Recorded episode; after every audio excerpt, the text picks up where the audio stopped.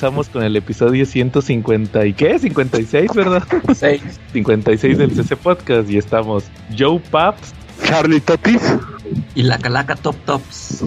que, que no estamos patrocinados. Y nadie nos envió un regalo. No, nos nadie. compraron. No estamos comprados. Y pues como cada semana, pues primero Charlie vamos a empezar mandando saludos. Pues primero a Comentemos Cómics Cabrones, ya saben, el mejor grupo para hablar de cómics en todo Facebook. Saludos a- también a, al Papu Supremo Quetza, que, que- que no subió de rango por cualquier cosa, ¿no? Que es No, no, como no, siempre. él, él siempre ha sido el papo mayor. Así es, no porque nos haya mandado cajas de totis a todos. saludos a Quetza. También saludos a Edsel, el otro Papu Supremo. Que no se nos olvide al buen Antonio Pérez, el hijo perdido de Charlie. También Alberto Morales, que, que estuvo muy participativo ahí en las, en las, las calacas de oro. ¿no? Las caracas de oro, ¿no? Así es, ahí está muy, muy activo Charlie. También que nos falta a David, que también, Ca- Carlitos Roldán que nos mandó sección. También ahí saludos a Carlitos, que va a hablar también lo de Marvel. lo que ¿Qué? pasó con Panini. Charlie, ah, este, órale, va a estar bueno.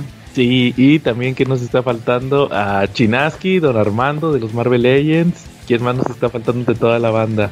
Leonardo Navarro y a este también nos, que no nos, se nos olvide Jonathan Resendiz de nuestros amigos de YouTube. Oye, por cierto, también a toda la banda que nos estuvo escuchando el episodio pasado con el tema de lo de Panini, que tuvimos ahí mucha actividad en el chat de YouTube. Entonces, saludos a todos los que nos escucharon por primera vez y que ahorita están otra vez escuchándonos. Esperemos les haya gustado el episodio. Charlie, saludos esta semana. Sí, como no, ya sabes, para la Rico, nuestro fan número uno, digo, el más antiguo de todos, para, para mi hijo Toño Pérez, para Edsel Ábalos, para Ángel Vélez, para Rebeca, para Edson, para Pablo, para Alfredo, para Oscar, que están ahí en un equipo que, que, que trabajando en un mesón de un equipo de fútbol que no tiene mucha que no son buenos ganadores porque se burlan de los demás. Saludos también para el rebote, el tremendo Fernando González Aguirre, ¿no? Saludos también para, para Elías, ¿no? ¿Cómo ves? Así Son es. mis saludos de esta semana. A, la- a la hoste, no se te olvide, Rebeca la hoste. Es cierto. Rebeca La Hostes. Calaca, saludos esta semana. Sa- saludos a, a Yafet, al Jera, al Diego, al Tello y qué, a quién, ah, y a Emanuel. Órale, va, saludos. Hoy, bueno, y pues Cochino Español, pues fíjense que sí salió ya la, la, la última quincena publicada por Smash con varios títulos. Sí, siempre, ¿se va a despedir fuerte o qué? Pues sí, salieron los que comentamos la semana pasada, por ejemplo, mira, de Marvel salió El Reinado del Diablo. Oh, Y curiosamente ya no se ay, sí, llamó sí, vi que le Red pusieron así, qué mal. o sea, fue Qué como mal. Yo cuando vi que pusieron eso, pensé por un minuto que era una edición española, te lo juro. o sea, no entiendo por qué. Pues, ma- Smash lo hizo a propósito para hacer quedar mal a Marvel, que ya se Sí, va. sí, o sea, de que me- ya me vale madre, pónganle El Reinado del Diablo. Cuando, por ejemplo, Empire, lo dejaron Empire. Sí. También, ¿cuáles otros eventos ha habido? O sea, tantos eventos que, que hay que ni me sé. Judgment Secret Day. Wars, fueron Secret Wars, ¿no? Oye, pero Judgment Day sí lo dejaron así, Charlie. También, sí, también. Sí, No es día del- no es Judgment día Day, del- sí, Judgment Day. No es día del No, juicio. todavía es Judgment Day. Y ya sa- y como yo creo que todavía va a salir la otra semana, ¿no? Todavía le alcanza a sacar otro semanal, ¿no? Todavía le salen dos más antes de perder la licencia, ¿no? Pues no, de hecho ya creo que es la... Porque decían que la quincena que sigue de Smash es la del 26 de diciembre y ahí ya no hay Marvel. O sea, pues no les conviene mover cuatro días una mercancía. Y, y, y sí estoy aquí confirmando que sí es Judgment Day en inglés. o sea, y le ponen. También la muerte de Superman, Calaca, ahora sí, 30 aniversario. Ay, oye, pero ¿a cuánto salió? Vi que el Papo le estaba dando en como en 130, 170, eso cuesta. 170 el precio normal. Sí, Vale, qué está chido. Fíjate, en inglés costó, creo, 230. Entonces, pues está chido. Sea, Sí. Y también. Oye, ¿y esta ya trae la página desplegable que todos estaban esperando? Ah, no sé, no, no he visto el live del Papu. Porque el- la, la versión en inglés sí tiene página desplegable. Desconozco esta versión Y, de Smash. y aquí, y aquí no la hemos tenido, ¿no? Esa y página la calidad, desplegable, ¿no? Sí, habría que ver. Apenas, apenas cuando salga ahí. Salió el año 2 de Batman, ¿eh? Es- ese es un must-have que va muy pegado al tema que tenemos hoy. Oye, sí, fíjate que a mí, a mí me gusta, aunque aquí Calaca diga que no le gusta McFarlane ahí, a mí se me hace una muy buena historia, año 2, de Sí. Batman. Y trae el, el, el one shot de Full Circle, que fue una secuela. Secuela que escribió Alan Davis. También. Ya ves que se sale Alan Davis. Ah, no, es Mike W. Barr, ¿verdad? Y lo dibuja Alan Davis. Sí. Sí, exacto. Entonces, este, la secuela la vuelve a hacer Mike W. Barr, pero otra vez le vuelve a hablar a Alan Davis para que hiciera esa secuela. Es, está entretenido, es un, un one shot esa historia, pero complementa año 2. Me siguen pareciendo buenas historias esa de Batman. Qué bueno que ya la publiquen después de. Por muchos años fue mi santo grial también. ¿Se acuerdan que tenía santos griales? Sí, de hecho, creo que la única versión que habían publicado era la de Beat, ¿no? Así es, la de Beat. De hecho, esa la tengo yo. Sí, y yo también la tuve y la vendí y ahorita este compré esa. Eh, haz cuenta que yo tengo este que sacó Smash, pero en inglés. Lo compré hace unos meses. ¿Y no te gustaría que se rifaran con el año 3? El año 3 es muy bueno. Oye, sí. ¿Ese sí, de, ese que es de lo mismo, del Reaper? No, el año 3 trata sobre los Grayson y sobre una guerra de gángsters. De eso trata el año 3. Está buenísima porque hay un gángster, así rapidísimo, sin spoilear, que, que resulta que quiere ser pupilo de, de uno de los jefes de uno de los carteles de Gotham. Entonces, pues se pega mucho a él y según para, para, para, para palpar toda la sabiduría de su jefe, anota todo, siempre va anotando todo, todo, todo, todo, todo. Y el jefe pues está complacido porque dice, este niño sí trae ganas de aprender, todo lo que yo hago lo anota. Pues naranjas dulces, resulta que eso era para incriminarlo y para inculparlo. Entonces, pues de eso va, se rifa con eso. Están los gángsters que cortaron las sogas de las hojas de los voladores Jason. Vemos ahí en una riff con la primera aparición de Tim Drake, que lo llevan sus papás al circo a ver a los voladores Grayson precisamente en la noche, de la, la noche de la desgracia, y ahí está Bruce Wayne. Entonces están todos los actores del futuro, tres actores muy importantes del futuro de Batman, sin que estén todavía identificados como Batman y Robbins. Es más, todavía ni siquiera interactúan. Órale.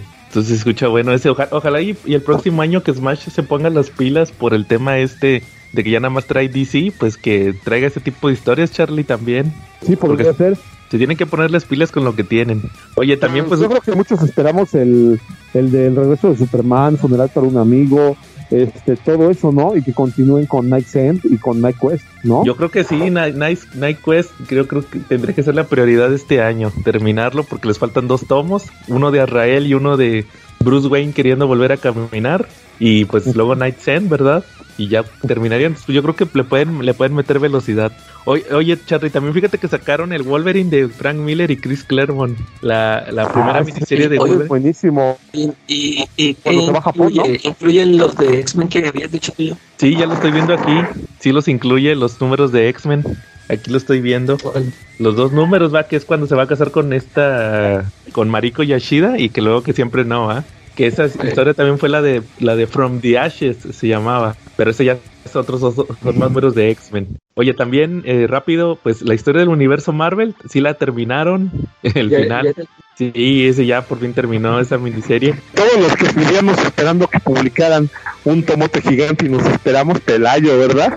Sí, pero pues ahí van a estar los, los las, como curiosidad, todas, todas esas ediciones va individuales. Sí, oye, pero si alguno de los escuchas que todavía no lo sepa, porque seguramente le ha pagado cada que haga un comercial, quisiera encontrar cómics de Marvel, de TPB, todavía los mejores precios, ¿a dónde crees que tendría que ir? A ver, dinos, Charlie. Ah, pues tendría que ir al grupo de ventas de cómics de Fisher, de Marshall Fisher. No hay otro grupo para comprar cómics en español y ahora va a estar totalmente reforzado. Este año viene con todo. Ya me contó el Papu que viene con todo y que va a entrar al mil por ciento. El Papu dejó de publicar Marvel y no le quita el sueño porque vienen nuevas cosas y vienen nuevos proyectos. Órale, qué bien. esperamos que ahora que esperamos que ahora sí saque los, los hardcovers de los pesitos. Que haga, oye, que haga su, que haga su editorial. los más Sí, ¿no? Habrá que esperar, Charlie. Va muy bien. Pues el, el cómic Navi. Sí, oye. sí. Oye, pues habrá que esperar entonces, este, pues la próxima semana que ya salgan estos títulos para irlos revisando. Y ya para cerrar el año. Va muy bien, muy bien, Charlie.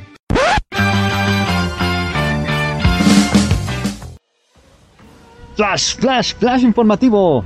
Panini se ha quedado con los derechos de Marvel en México, por lo cual vamos a estar viendo a partir del próximo año esta editorial publicada por Panini, que hasta ahora solamente se había destacado por publicar manga y álbumes de estampitas. Apenas, si ese tema era la semana pasada, mijo. Así, ah, bueno, no importa. Lo que importa es que a partir de ahora, ¿qué podemos esperar con Panini con los cómics que tienen las películas más populares? Bueno, pues resulta que Panini tiene una sólida distribución, por lo menos en el centro del país y las ciudades más importantes, en donde fácilmente podemos encontrar sus títulos en los Panini Points.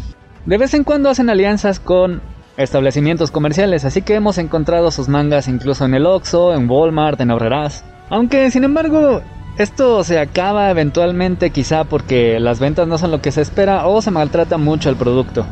Por otro lado, tiene distribución a nivel nacional debido a que puedes ordenar online y Panini te los manda con un costo extra con la paquetería con la que esté aliada en ese momento.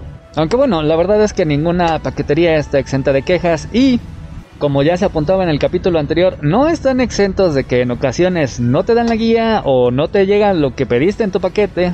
Y en ocasiones es difícil contactarte con la editorial para resolver estos asuntos. Con respecto al back issue o las ediciones anteriores, si es que se te pasó alguna, debido a que mencionaba están los Panini Points tanto como la página en línea, mientras tengan stock puedes volver a conseguir lo que estabas buscando si es que en ese momento no tenías el suficiente dinero ni siquiera te enteraste. Y también está la ventaja de que en caso de que se lleguen a acabar, Panini por lo general reimprime, reimprime ejemplares. Con respecto a dejar series abandonadas, no es algo que suele hacer. Por lo menos respecto al manga solamente lo ha hecho con una serie a lo largo de todos estos años, es Yokai Watch, a la cual prácticamente sepultó y dejó olvidada de su catálogo. A pesar de que en mi experiencia personal era una serie que se vendía y de hecho aún se sigue vendiendo bien. Pero eso sí, si una serie no vende bien, lo que hace es reducir los números de impresión, o por lo menos eso es lo que pareciera, porque dejan de enviar el mismo número de ejemplares de las series que venden más. Y es ahí donde entra la vieja confiable para nosotros como consumidores, ya que tenemos una red de distribución súper amplia a lo largo de toda la República que pues bueno tiene unos cientos de años y se trata de los boceadores. El don y la doñita de la esquina pueden ser para muchos la salvación. Y es que, aunque no te lo esperas, como en mi caso, siempre te puedes encontrar ejemplares de cómics bastante chidos o de mangas. Pero ahí es importante que tú hagas tu parte. Y eso es estar jodiendo al don y a la doña. Vas a preguntar si te interesa un título cada pinche día. ¿Qué pasó? ¿Ya me lo trajo? ¿Sí va a ver? ¿Para cuándo le llega? Lo mínimo que va a poder hacer el boceador es investigar acerca de eso. Y es que afortunadamente en la mayoría de los casos, a menos que a tu boceador no le guste ganar dinero, se va a interesar en lo que tú le estás pidiendo y lo va a conseguir. Con mayor razón si te ve constantemente o te apareces por ahí hasta que acabas apareciéndote en sus pesadillas.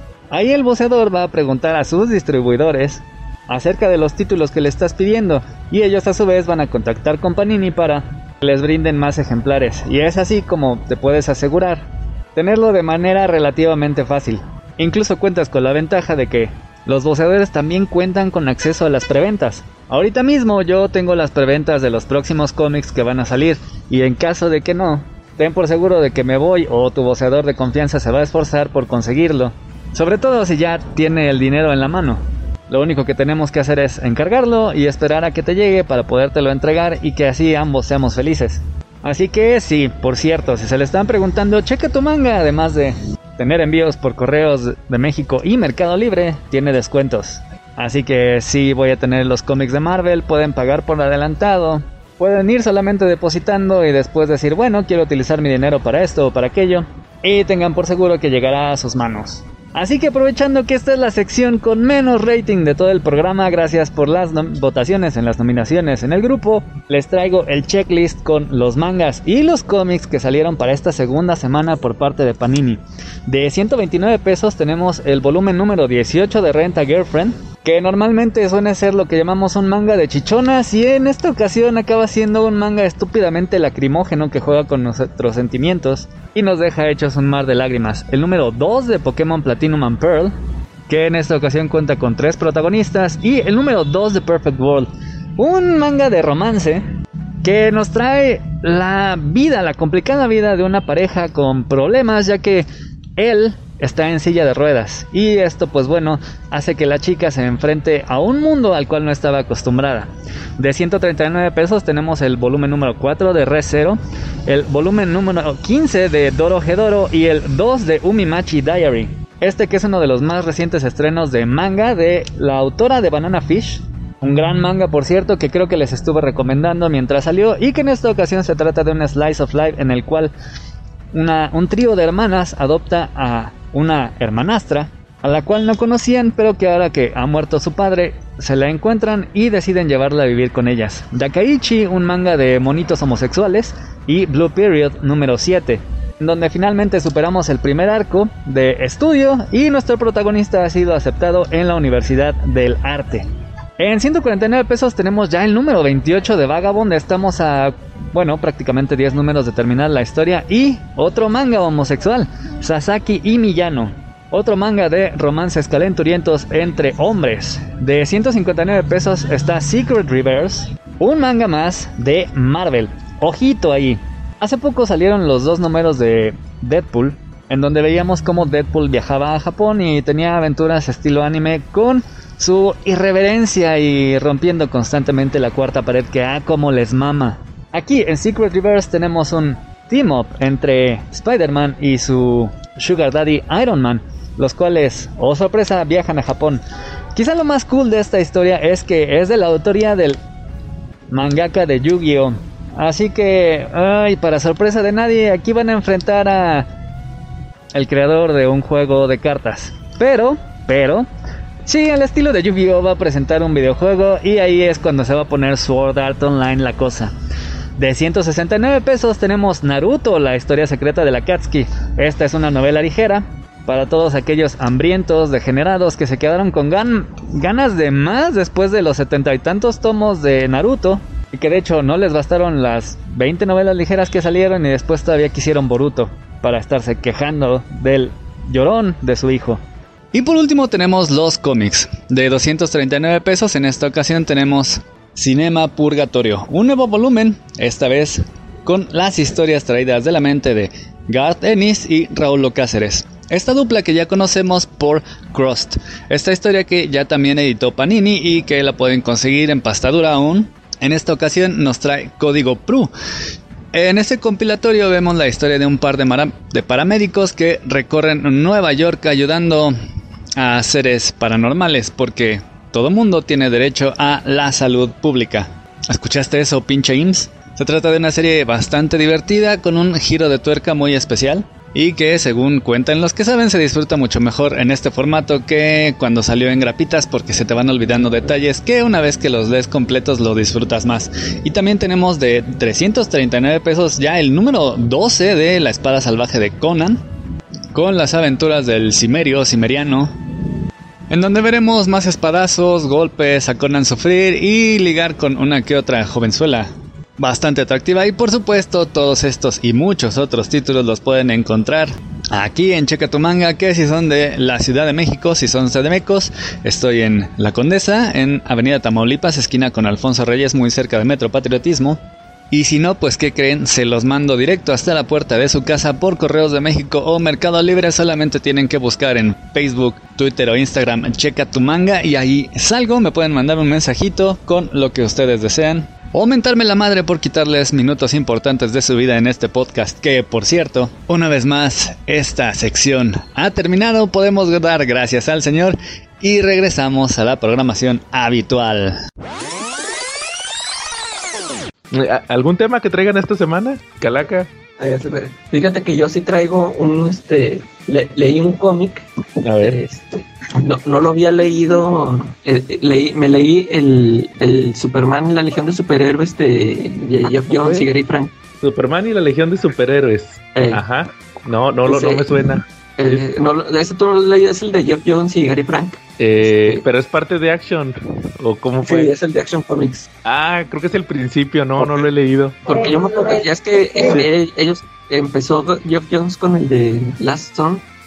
y, y luego después por ahí salió una historia de tres numerillos, creo, de Escape del Mundo Bizarro. Ese no lo leí tampoco. Eh, sí, y ese la publicó Smash en semanal también. Sí. Eh, y luego pues ya siguió este de los de la Legión. Y fíjate que lo, lo leí porque es que tengo ganas de leerme la, la Legión de Bendis. Ajá. Este, y, y, pues como yo no conozco así mucho de los personajes, pues quise ver, eh, pues de hecho, o sea, conozco así como que lo, lo básico, ¿no? Este, ya ves que ya también los, los había usado Geoff Jones los, en el Secret Origin. Así es. De, hecho, o sea, es, esa historia en particular de que, de que se encuentren con Clark como en la época de Superboy, es, pues es todo el conocimiento que tengo yo de los personajes, ¿no? De que pues son del futuro, que son este, este influenciados por Superman y, y van y lo, lo, quieren conocer cuando está chavo y se lo llevan y todo esto yo. Y fíjate que está muy, está muy buena esta, esta historia de, de Jeff Jones con Gary Frank. Eh, creo que es la primera vez que, que dibuja Superman ahí Gary Frank. Ah, órale. Porque de, ahí ya es que después de esa historia sigue la de Brainiac. Sí. Que creo que se viene en tu tomo, ¿no, yo? Esa historia. Sí, esa, yo, yo, yo el tomo que tengo de Last Son no es el deluxe, es el TPB. el, eh. el, TPB trae nada más Last Son completo y, y Brainiac. Y el deluxe, que es el que es como que es un hardcover grandote como los de Smash, ese no trae el Brainiac, nomás trae el Last Son y trae varios números de, de, de ese ron y, creo que trae este, este, el anual de Mon El, ahí viene. Ah, ok. Sí, yo el que, yo lo tengo en hardcover, pero pues haz de cuenta que ahí nada más viene el de Last Song, nada, nada más, esa historia. Sí, no, y estaba bien caro en su momento ese, ese hardcover. El que te sí, digo. Es que, sí, es que traía los, traía los lentes, ya es que viene un número así en 3D y, incluía los lentes. Ah, órale. Y, y, pues total que fíjate que esta historia se, se, me hizo muy chida. Fíjate que fijé que este, bueno, a Geoff Jones siempre le gusta contar ese tipo de historias, o sea, que están muy, este, se basan en mucho en historias clásicas, ¿no? En la historia de, la, de plata o de bronce, no sé. Sí. haz de cuenta que cuando empieza en que está, o sea, vemos una, una escena en el Daily Planet con Clark y el, el staff de ahí del, del Planet. Como que toda la situación, este que sí me suena mucho al... Eh, se nota que Geoff Jones también me recordó mucho esto que comentamos en el All Star Superman, que, eh, que tiene un, un, saborcito al clásico, ¿no? E, este, de, de esta época, porque hace cuenta que así como como se comporta Clark y todos los demás en el, en el planet, haz de cuenta que sí parece que estás leyendo un cómic clásico, también es, lo que me llamó la atención, como que, como que también Geoff Jones quería ponerlo en ese, en ese punto, ¿no? Y, y haz de cuenta que mm, recibe Superman una como que un auxilio telepático del Brainiac. Es, el, este, ¿cómo se llama? Brainiac 5, el, el, que es de la Legión, no me acuerdo. Sí, el futuro. Sí, es Brainiac 5, creo, ¿no? Sí. Y, y, o sea, que le pide ayuda, que porque, que en el futuro, o sea, lo necesitan en el futuro, que porque que está todo bien gacho. Y total que se le hace raro a Superman porque hace de cuenta que él como según esto, o sea, pues no lo conoce, como que en esa época, como que no había existido la legión para él, en, como que en ese punto, no sé qué, ya es como, como siempre andan, cambia y cambia todo el, el canon.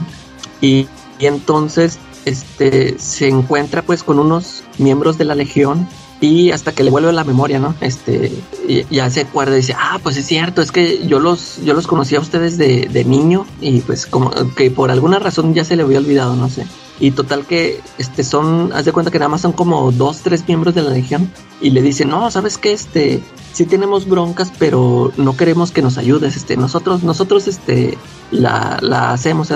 Y total que no, no sé cómo, ah, este, el Brainiac Five se vuelve a comunicar con, con Superman y creo que le manda un anillo y el Superman va, este, haz de cuenta que se va al futuro porque quiere ayudarlo, o sea, y total que cuando se los encuentra, haz de cuenta que pues sí, el, el, el típico futuro post-apocalíptico y es cuando encuentra a estos miembros de la Legión, estos se sorprenden de que, ah, ¿qué haces aquí? No, no, no deberías estar aquí y ya, pues total que este Superman ahí los ayuda, en, estaban ahí peleándose con unos y total que ya le dicen, no, es que sabes que nosotros no queríamos que nos ayudaras, no queríamos que vinieras porque ahorita en este tiempo este, ya no hay sol amarillo, este, está contaminado y hay puro sol rojo y ya de cuenta que empieza a perder los poderes Superman. Por eso no querían que fuera. Y, y ya de cuenta que el mundo está regido por un, un grupo de superhéroes que se hace llamar ahora la Justice League, pero son, este, pues son, haz de cuenta como la élite, es un grupo así tipo de la élite, o sea que así bien bañado, ya, ya tiene todo dominado el, el mundo. Y, y haz de cuenta que para esto, este, el, se empieza a enterar Superman cómo estuvo el mundo. Haz de cuenta que el líder de ese grupo es un cuate que dice que se encontró unos como unos diarios o, o, sea una, una, información no me acuerdo de qué manera si en diarios o en, en algo así tecnológico pero donde te explicaban que Superman o sea que, que, que Superman no bueno que era un que era un alien pero que odiaba a los humanos y que que lo que quería era conquistar el mundo y que Krypton nunca había existido. O sea, hace cuenta que, que, eran puras, o sea, que Superman era un farsante. Y total que hace que el, que el mundo le crea y se ponga en contra de Superman y ya nada más lo sigan a él. Y se, se hace de, un equipo de varios, de otros cuates ahí también con poderes. Y se ponen, ya se cuenta que ya dominan el mundo y este, se hace lo que él dice, ¿no? Y este, pues ya, ya no te spoileo que este, cómo cómo salen de esto, pero fíjate que me pareció muy bueno porque en, en esta historia logran contar una, historia este, una historia donde te, te dejan bien claro eh, lo que es Superman o el personaje, de, o sea, los valores que tiene, sus, su código de no matar, o sea, ahí te, te lo dejan bien claro, me, me gustó mucho la, el, la historia, son, son este, igual seis números. Y, y queda, o sea, se me hizo así muy, muy bien contada y, todo, te digo, toda esta historia que meten con lo del futuro y la legión, este, ahí este, son, pues ya es que la Legión son un montón de miembros. Ahí este, me pude ahí familiarizar con varios, con algunos de ellos. Pero sí. está, este, sí está bien interesante. O sea, cómo lo maneja Job Jones. O sea, sí te da información que necesitas por si, por si tú no conoces nada de, así como yo, ¿no? Que le entré esta historia. Yo sí pensé que me iba a perder.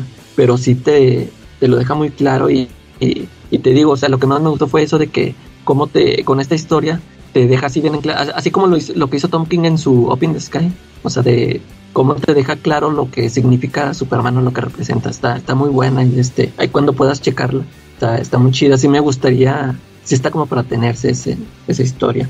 Nada más que sí lo malo creo que sí lo he buscado en Amazon y creo que ya no están disponibles los tomos esos. Sí, lo malo, lo malo de ese ron de Jeff Jones que sí es bien cotizado y ahorita no lo han reimpreso. Eh, sí, porque el, el, de Breakneck sí me lo encontraba varias veces, pero bien caro. Sí, te digo que ese es el detalle, que como que saben que es muy bueno y por eso le quieren sacar el mayor dinero a esa etapa. Sí. Oye, pero fíjate que me llamó mucho la atención ahorita que dijiste eso de la legión de superhéroes, de esos personajes, que muchas veces la gente se va con la finta de eso, va de que no, es que son un chorro, no los conozco y todo eso. Por ejemplo, ahorita que acaban de publicar el de la, la saga de la gran ah, oscuridad. Sí, ándale, sí te iba a preguntar. Que yo, yo ahí lo tengo y no lo he leído, fíjate, ¿No lo por, leído? Fal por, falta de tiempo, no lo he leído, no por otra cosa, sí le traigo un chorro de ganas. Y yo sí más o menos conozco a los personajes, no porque haya leído, era, era lo que te iba a platicar, no porque yo haya leído los cómics, sino porque vi, eh, había una serie, una de, una de caricaturas que salió por allá de dos, ¿qué, qué año sería? ¿2007, 2008? Por allá salió una serie. De la Legión de la Legión y tuvo dos temporadas y ahí te familiarizabas mucho con los personajes. No. Sí, fíjate, fíjate que la no, Legión, que yo recuerde apariciones chidas de la Legión es por ejemplo en la serie de Superman, sí. en la serie de Superman la, la animada sí. aparecen en un episodio donde Brainiac pelea con ellos en el futuro, pero es el Brainiac, así el, el, de la serie animada, el malo. Sí. Viajan al pasado y, y van a Smallville cuando Clark todavía es, eh, todavía no es Superman, sino que es Chavo. Y, ahí sale Lana. Entonces, total que ahí Clark, o sea, sin el traje, sino siendo Clark, los ayuda a derrotarlo. Y luego ya le dicen, no, es que tenemos que borrar la memoria.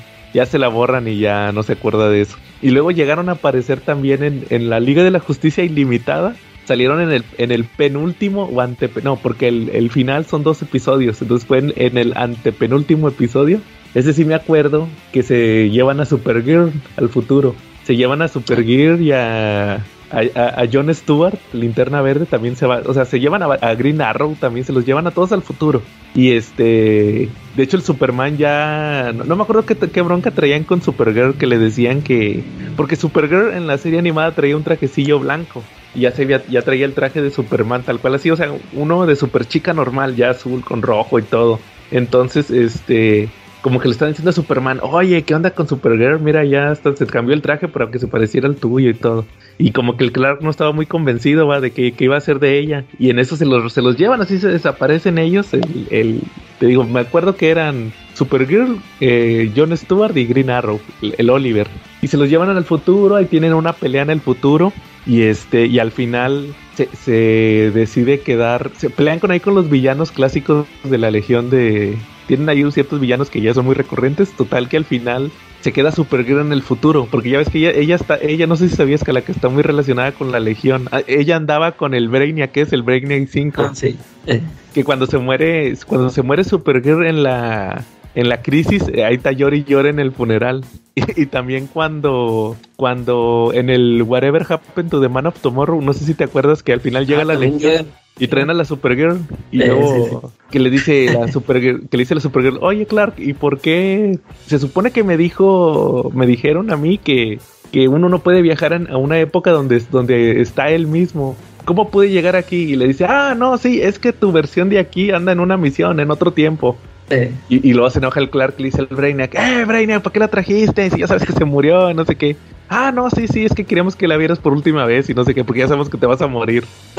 Total, total, total que al final, del, regresando al capítulo de la Liga de la Justicia Ilimitada, eh, al final se queda Supergirl en el futuro, que porque quería hacer su propio camino en, con ese tema de, de, o sea, como te digo que los cómics está muy ligada, ahí se queda en el futuro y al final regresan al, al pasado, nada más Green Arrow y, y este y, y, John Stewart y los otros personajes que también fueron, y ya le dicen al Clark que no, pues mira, te mandó un mensaje la te mandó un mensaje este esta cara y ya se lo, se lo proyectan con el anillo de Green Lantern y luego ya le dice al final que no, que mira, que me quiero quedar para hacer mi propio camino inspirado en ti y porque conocí a alguien y el, y el episodio se termina de que el Clark pues sí se pone tristecillo, ¿va? pero se pone contento también por ella y luego le dice el, Clark, oye, oye John, le dice al, al John Stewart, ¿y cómo es el, el chavo este con el que con el que empezó a andar la cara y, y él no le quiere decir que es Brainiac. o sea, porque no sabe que es. Porque sí, sí se espantan de primero, ¿va? De que, no, que soy Brainiac 5 y de volada se, ponen bien locos y luego, no, no, no, pero yo soy este, un descendiente, yo ya soy bueno y todo. Y, y, y fíjate, la Legión también salió en, en Smallville. Ese, ese episodio lo escribió Jeff Jones cuando salió, cuando salió la Legión. Salen nomás los, los principales, los que siempre salen, va el, el vato de electricidad, que es Lightning Lad, Saturn Girl, y el otro, el de. ¿Cómo se llama? Cosmic Boy, creo que es Ultra Boy, no me acuerdo. El que es de magnetismo. Y llegan al pasado y igual que el Clark no sabe qué pedo y que le dicen que no, que mira, que tú eres nuestra inspiración y ya ahí sale nada más. Y, y, la serie esta de caricaturas que te digo duró dos temporadas. Y era lo mismo, va, de que van por él a Smallville, se lo llevan al futuro. La primera temporada es un Superman flaquito. Es, es así, Superman, es un Superboy, para que me entiendas, así flaquito. Y, y ahí anda con ellos haciendo misiones. Son bien poquitos los de la Legión. Casi casi son los puros fundadores. Y es, tienen así misioncillas. Y luego, este, Total que al final de la temporada, tienen como que final de temporada y luego ya la segunda temporada, se supone que al, al final de la primera regresaron a Superman al, a su época. Y luego ya empieza la segunda temporada y tienen que pelear. ¿Cómo se llamaba este villano? El de la tercera, el de Mundos en Guerra, Dominatrix o algo así. El de Mundos en Guerra. No, era este Imperiax. Él es el villano de la segunda temporada. Y está muy perro, está muy perro que no le pueden ganar. Sí, y es como este, creo, ¿no? Sí, ándale, no le pueden ganar. Y total que en el futuro, en el futuro, este, como que él venía del futuro. Entonces allá en el futuro hay un Superman, pero le dicen Superman X. Y es un clon es otro clon de Superman, pero así como se parece como al Superboy con chamarra de cuero y todo, y ese se lo traen al, o sea, ellos era, era de todavía más en el futuro, se lo llevan al siglo al siglo 31 y luego como ven que como quiera ahí viene el Imperiex, este lo que hacen es que le hablan a Superman al del pasado y es el ya no es el, el, flaquito, ya está, o sea, es el mismo, pero hace cuenta que ya es un poquito más experimentado. De hecho, ahí dicen, ahí mismo dicen que de que trajimos un Superman un poquito más experimentado para que nos eche la mano. Y ahí hace cuenta que la Legión tiene dos Supermanes. Pero sí, sí leí alguna vez que este Superman X que te digo era como que querían meter a Monel, pero como que al final no los dejaron.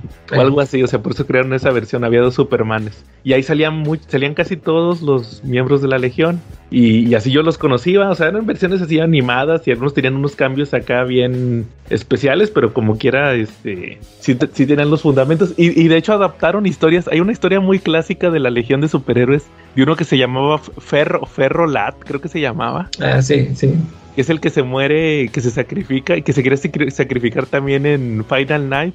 Y, de hecho lo mencionan en la en Doomsday Clock a ese personaje de su sacrificio. Entonces, esa, esa historia de ese personaje la adaptaron en, en, la serie, en la caricatura. Se sacrifica para salvarlos. Creo que en el final, el primer final de temporada o algo así. Ya no me acuerdo, la vi hace muchos años. creo que está en HBO Max. No, esa, esa es la única que no recuerdo si ya está ahí. ¿De Superman? Sí, no, de la de esa de la Legión. Sí, nomás que no la he checado, pero pues estaba divertida. te digo, los diseños no estaban tan chidos, pero estaba entretenida. Y sobre todo si quieres conocer a estos personajes, eh, eso está chido. Sí, es que, como dices tú, o sea, yo también lo que tenía de que, de que no, no le voy a entender, es que de hecho han, han tenido varias series de cómics, ¿verdad? Este, y yo como que en, en, cada serie veía que eran personajes diferentes y eso era lo que se me hacía de que me iba a reburujar. Pero lo que he leído sí, este, como que sí está así accesible. Sí, sí, te digo, el detalle es que, de hecho, eh, creo que su época, eh, no, no, sé si tú sabías esta anécdota. E, ellos eran el, era el cómic más vendido de DC hasta que llegaron los Teen Titans. Ah, sí, sí. El, el, el crossover, si te acuerdas del crossover? No, no sé si lo has leído, yo nunca lo he leído. El de X-Men Teen Titans. No, ese no lo leí. Creo que Charlie lo tiene ahorita que regrese. Sí, Charlie lo tiene. E, ese originalmente iba a ser Legión X-Men. Mira, ya regresó. Charlie, ¿tú ah. tienes el, el, crossover de, de X-Men Teen Titans? Sí, por supuesto, ahí el villano, la villana es Oscura. Y, y Darkseid. Efectivamente. Es que le digo al Sí, es una cosa bella, cosa bonita, bien hecha. ¿Tú, ¿Tú, sabías que originalmente no iban a ser Teen Titans X-Men? Este, no, no sabía, iba a ser la Legión X-Men. Sí, iban a ser Legión X. Sí, porque hace cuenta que resulta que era el cómic que más vendía la Legión. Nomás que en eso llegaron los New Teen Titans, los de George Pérez y, y Mark Wallman. Y, y, los desbarrancaron. Era el segundo cómic más vendido. Ah, pues ¿sabes, ¿sabes por qué? Porque tenían dos títulos.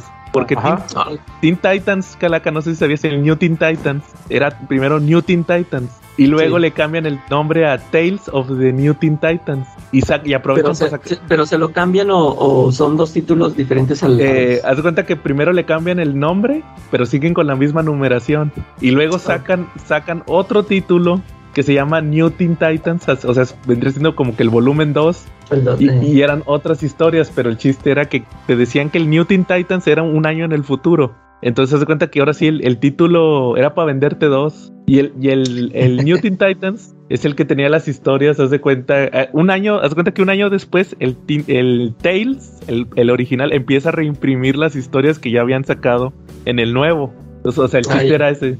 Así, y le ponían portadas nuevas y todo. De hecho, sí, esos yo los tengo en el tomo que tengo de. de los tomos que tengo de New Teen Titans, de George Pérez y Mark Wallman, así van. Al final, te vienen las portadas, haz cuenta que te vienen, en un punto llegan pura numeración de, de New Teen Titans, pero te ponen las portadas también de, del Tales, porque son portadas eh, como de reimpresiones. Y, y, la Legión también tuvo dos títulos, era Legión de Superhéroes y luego Tales of the Legion. Se hicieron lo mismo porque eran los dos que, los dos que más vendían en DC. Es, está chido, te digo, ya cuando ubicas a los personajes como que sí está chida su mitología. Sí. Igual, y, también esa, ya ves que en, Final Crisis sacaron una miniserie de el mismo Job Jones con ah, George Pérez de, la, Legión y también dicen que esa está buena, pero también nunca la quise leer por lo mismo, dije, no, no la voy a entender. Ahorita sí ya, ya me llamó la atención. Sí, no, yo me quedo con, por ejemplo, esa de de Superman Secret Origin cuando va ahí la Legión. Sí, está bueno ese capítulo. Y, te digo, tuvieron muchos problemas, nada más te complemento, tuvieron muchos problemas de continuidad por, por la crisis. Porque ya ves que se supone que por la crisis Superman ya nada más aparece de adulto. Entonces ahí está, ahí está, ahí está negando la, la, Legión, porque pues se supone que ellos se inspiran no en Superman, en Superboy.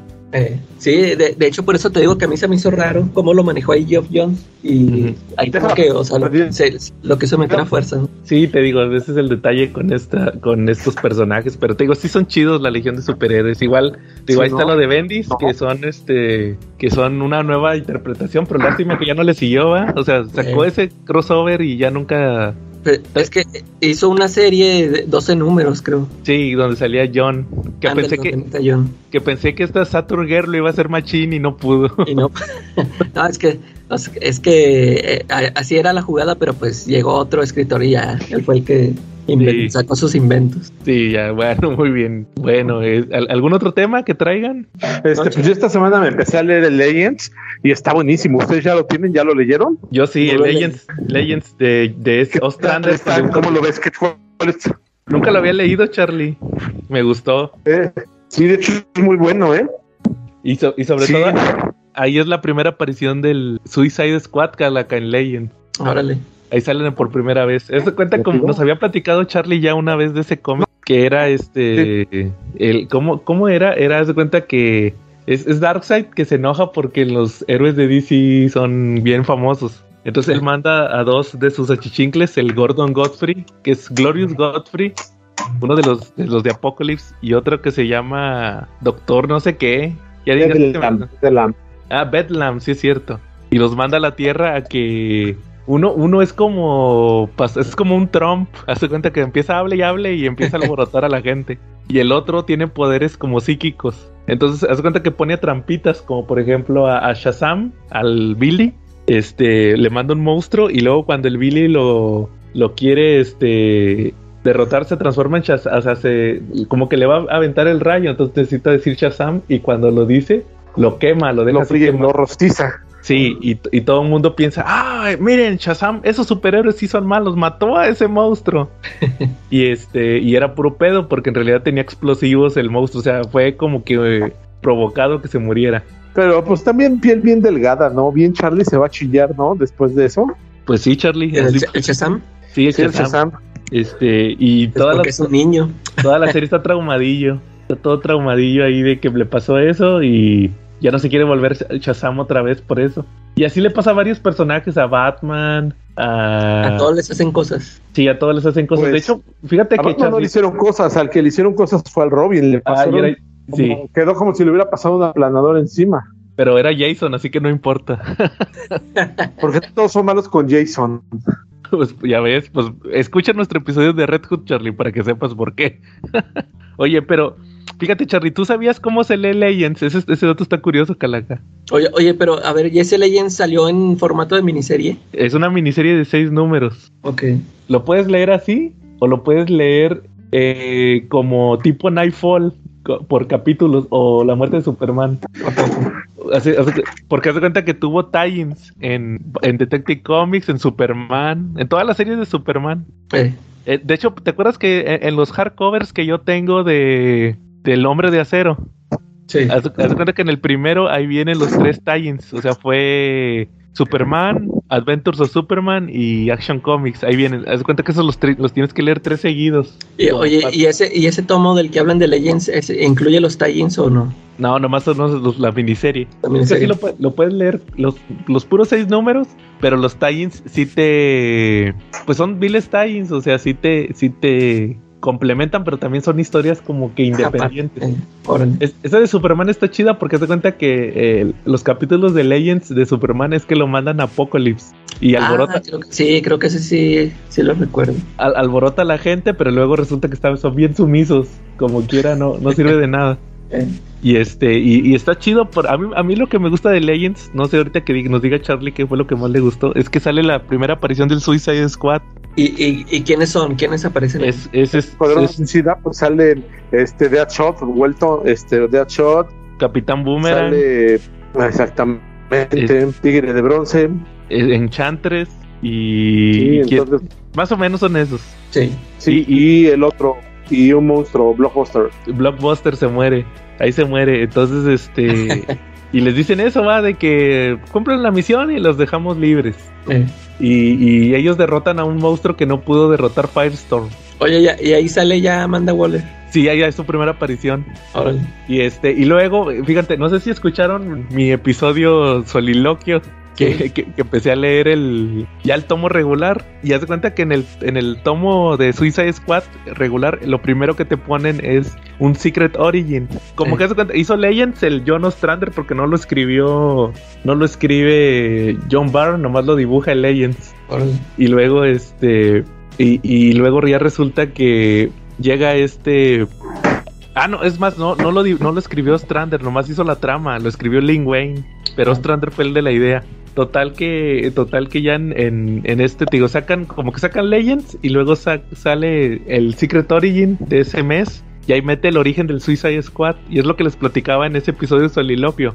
Que sale Amanda Waller que va a ver al presidente que es este Reagan. Es Reagan y le dice que, eh, quiero revivir el Task Force X. Y le explica, le explica eh, separa a los Rick Flag, porque se cuenta que el Rick Flag era un personaje de la Edad de Plata, y lo separa en dos, lo vuelve el papá, que estuvo en la Segunda Guerra Mundial, y el hijo, que es el, el, que está, el, que conocemos, el que sale en las películas, el Rick Flag es. Total que ahí se avienta su como eh, se, se, inventa un Suicide Squad, uno original, y luego el, el que sí era el original de los cómics lo convierte en la segunda versión y ya se cuenta que este, el de villanos, es la tercera, la tercera versión, entonces ya le, le, aprueban, le aprueban ya el, el, equipo, ¿ah? ya le dicen, no, pues sí, dale, y también sale su origen ahí de Amanda Waller. E, está curioso. ¿Sabes qué no me gustó tanto? A ver, Charlie. Eh, la parte que no me gustó fue la participación de la Liga de la Justicia de América. Ah, el yo creo que es la yo creo que es la encuadernación más lojita de la Liga de la Justicia, ¿no?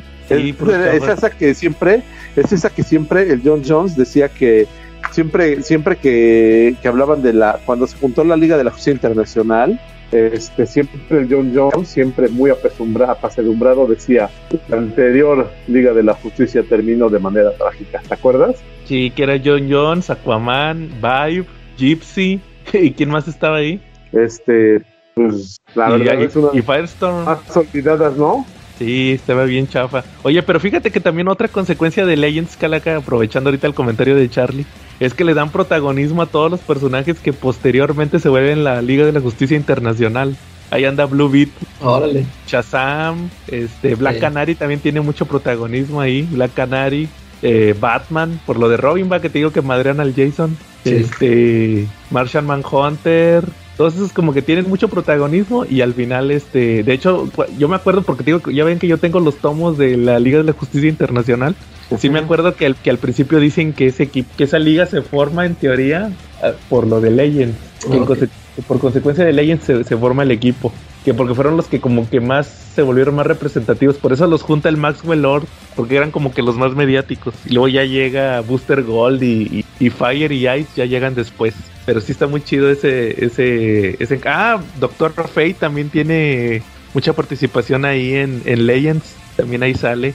Entonces, todos esos como que tuvieron que ver con el equipo. Sí está muy chido ese tomo, Charlie. ¿Qué te, ¿Verdad? Estuvo bueno. Sí, la verdad yo creo que es algo muy, muy, muy, muy chido. Sí, recomendado. Recomendado ese de Legends. De, lo mejorcito que sacó Smash este año. Fíjate, no. Ah, sí lo puse en la encuesta, el Legends. Pero creo que no ganó. Igual, oigan, igual se me había olvidado comentar eso. Que no se les olvide a los escuchas que todavía estamos con lo de las calacas de oro. Todavía pueden votar en varias categorías, tanto en Facebook como en YouTube para que escojan los cómics y todas las categorías ahí chidas, pues porque para que se arme el episodio de Calaca de Oro, ¿va? Ya con los resultados. Va muy bien. Este, ¿Algún otro tema, Charlie? Este, no. Entonces, ¿cómo ven si pasamos al tema principal de una vez? Ahorita que andamos inspirados. Dale. Va, pues, a ver, Charlie, haz los honores. Pues fíjate que cuando estábamos platicando hace en nuestra junta editorial del principio de semana, estábamos platicando del tema, que nos íbamos a ir con Todd McFarlane, la neta, pues yo estaba un poquito en contra. Yo decía, ni de pedo deberíamos irnos con Todd McFarlane, ¿no? Porque pues él es un artista que es mucho más de, de, ver su arte que, que, de cualquier otra cosa, ¿no? Y, pues ahorita vamos a ver qué cayón de boca me van a poner, ¿no? No, pero estamos de acuerdo. No, este, te, vamos a dar la razón en unas, en unas partes, Charlie. Sí. Ok.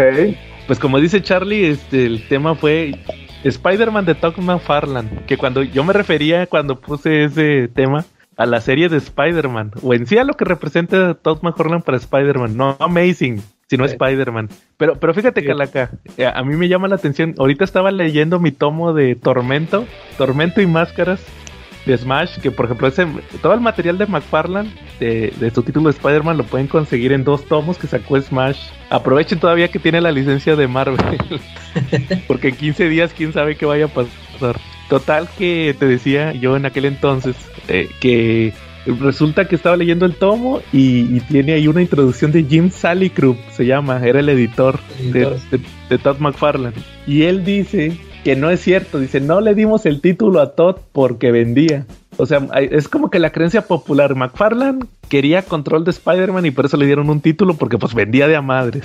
Pero él dice que no. Y dice, pues a mí me lo confiaron porque yo fui, y fíjate, ese dato no me lo sabía, que Jim Salicrup fue el que le dio permiso a John Byrne de que escribiera Cuatro Fantásticos y lo dibujara, que es uno de los cómics más, más chidos de, de Marvel de los ochentas. Entonces dice, pues como ya sabían que yo hice eso, pues me dieron chance de darle el título a McFarlane. Pero dice, McFarlane lo que quería era ya salirse de Spider-Man. O sea, él se quería salir de Spider-Man para agarrar uno que pudiera dibujar y escribir. O sea, él también se quería calar de escribiendo. Y, dice, pero no se lo dimos por las ventas, ni porque se pusiera loco. Pero pues ya ves que eh, eso dicen ahorita, quién sabe si hubiera sido cierto en aquel entonces, del ego de McFarlane, pero... Pero pues yo creo que, que sí, ¿no? O sea, ¿tú, ustedes qué opinan? Mira, es que en, en el número uno de Spider-Man en la grapa viene al final, este, como la sección de cartas, pues como todavía no hay cartas, viene un textote de Todd McFarlane. Y, a él, y ahí él platica eso, que sí, este, que se supone que sí era eso, que, él tenía la inquietud de, dijo, pues es que estoy este, dibujando las historias de, de otros. Yo quiero, o sea, yo quiero hacer mis, mis historias, yo quiero dibujar lo que yo quiero, pero dice, dice que según él, que no, o sea, que, no quería, por ejemplo, meterse en el trabajo, por ejemplo, de David McLean, ¿no? O sea que eh, dice, pues él es el escritor y yo no quiero entrometerme en sus, en sus guiones. Y, y que se supone que sí fue decir eso de que, ¿sabes que yo quiero escribir? Este, aunque sea, dame un título de un personaje de o, o, en backups, o sea, lo que sea, pero quiero escribir mis historias. Y que el cuate, pues, este yo me imagino que pues, él, él dice que no lo hizo por el dinero, pero pues claro que lo hizo por eso, ¿no? O sea, le dijo, no, pues, pues aviéntate mejor otro, otro de Spider-Man, Como que como, o sea que sí fue cierto eso de que McFarlane ya quería dejar el Amazing y pues estos lo vieron de que no, pues es lo que más está vendiendo. Pues, o sea, si quieres vete de Amazing, pero pues sigue dibujando el hombre araña y tú lo escribes. Oye, pero yo creo que sí resultaría atractivo para un para un lector. Oye, va a haber un título de Spider-Man 100% hecho por Todd McFarlane. Yo creo que sí era atractivo en aquel entonces. Sí, en, aquel entonces sí fue, como era el, mero mero, pues. Sí. pero incluso, pues ahorita hablaremos de que eh, sí, sí tuvo sus críticas en cuanto al, al guion, ¿no? Sí. ¿Tú qué opinas, Charlie? Pues que obviamente el guion fue el punto más flaco de McFarlane, ¿no? Sí. Cualquiera que haya leído un guion de McFarlane sabe que le falta mucho para ser un Frank Miller, ¿no? Que de hecho sí, sí lo veo muy basado en Frank Miller. Ahorita leyendo otra vez todo lo de. Todo, todo la, etapa de, de, de McFarlane. Sí está, sí está muy basado en Frank Miller. Los monólogos. Sí. Este, las, las pantallas de televisión. Ya ves que eh. aparecen ahí las pantallas. Todo eso sí está muy basado en, en, Frank Miller por parte de McFarlane. Por eso lo invitó a escribir el crossover de Batman y Spawn. y, y luego fíjate que ahí, ahí, en el. También, también ahí decía eh, McFarlane que este eh, él mismo él mismo se sabía que dice pues es que yo no soy escritor apenas me voy a calar y, y, él él decía yo pues voy a hacer mis historias este eh, que, igual así como comenta Charlie, o sea, no le iba a dar tanta importancia al, a la trama, a la historia, sino que quería, o sea, nomás poner una situación y para que él se luciera dibujando. Él sabía, él sabía que, o sea, la debilidad que tenía, ¿no? Y, este ya tenía planeado, dijo, y, y, aparte van a ser este arcos de cinco números, cinco números, cuatro números. Ajá.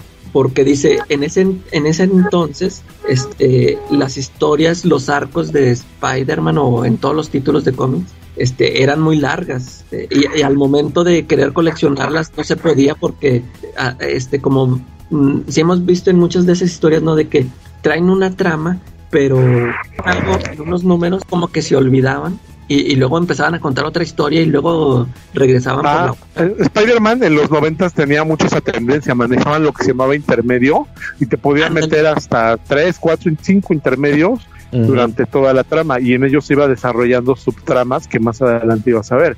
A mí me parecía muy padre, para mí era una de las mejores cosas de, de Spider-Man y como que te emocionaba porque ibas en una historia principal y veías cosas que iban a pasar. La verdad para mí fue un acierto el intermedio y fue una de las es una de las cosas que más extraño.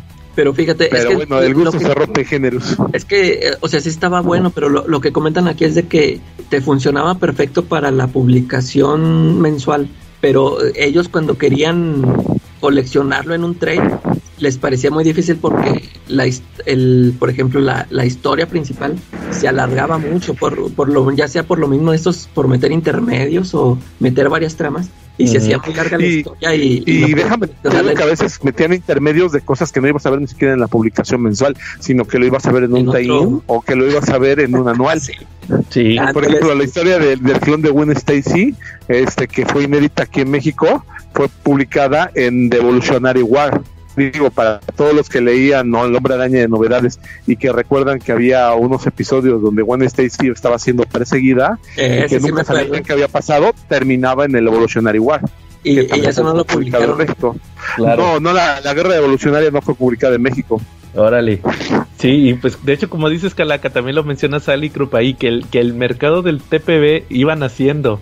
Eh, Entonces, y, este, que- y querían coleccionarlas. ¿no? sí, querían venderlo Fíjate. como... Ajá. Y, y el McFarlane sí comenta de que dijo, pues, este, ya traía su plan, dijo, pues, los primeros números van a ser con el lagarto, y luego dijo que él dijo, la siguiente va a ser una historia con el Green Goblin, él quería meter una con Green Goblin, y que también hacerlo, dijo, lo, lo quiero hacer monstruoso.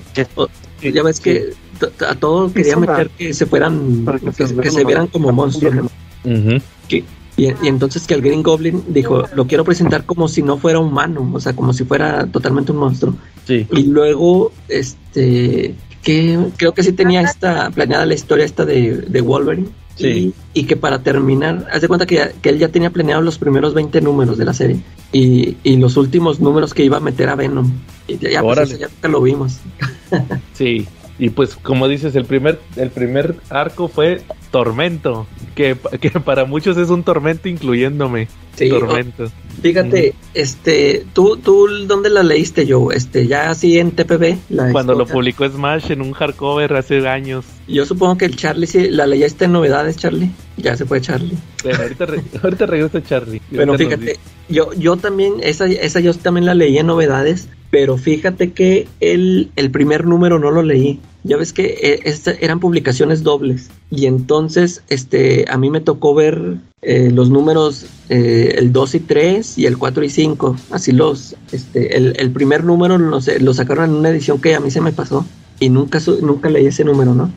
Pero ya hasta que después, ese después ya cuando lo conseguí el número, o sea, me doy cuenta de que para mí es el, es el, eh, si ahorita vamos a decir que es toda la, ese arco de tormento es malo, el primer número es el peor, porque no pasa nada, de tiro no pasa nada.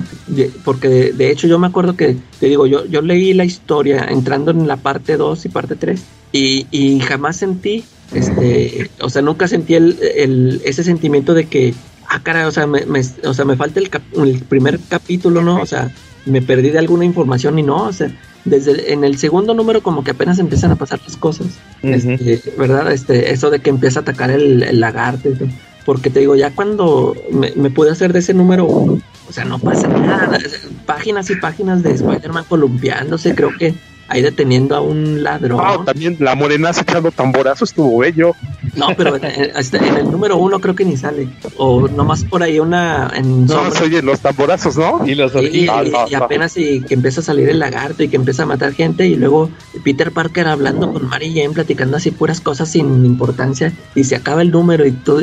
O sea, yo me imagino que para los que compraron ese número en grapa cuando salió, pues me imagino que sí quedaron maravillados con el con el dibujo de McFarlane, pero en sí, o sea, si, si te ponías a pensar, sí, sí decías tú, o sea, pues qué pasó en este número, no pasó nada, o sea, nomás ves por ahí que sale el lagarto y ya, o sea, pero no, Sí. claro, De o sea, hecho, no hay de hecho, hubo una historia, hubo una historia en durante los noventas Marvel tenía un cómic que se llamaba What The. En ese cómic ellos se burlaban de sus mismas historias, eh, ¿sale?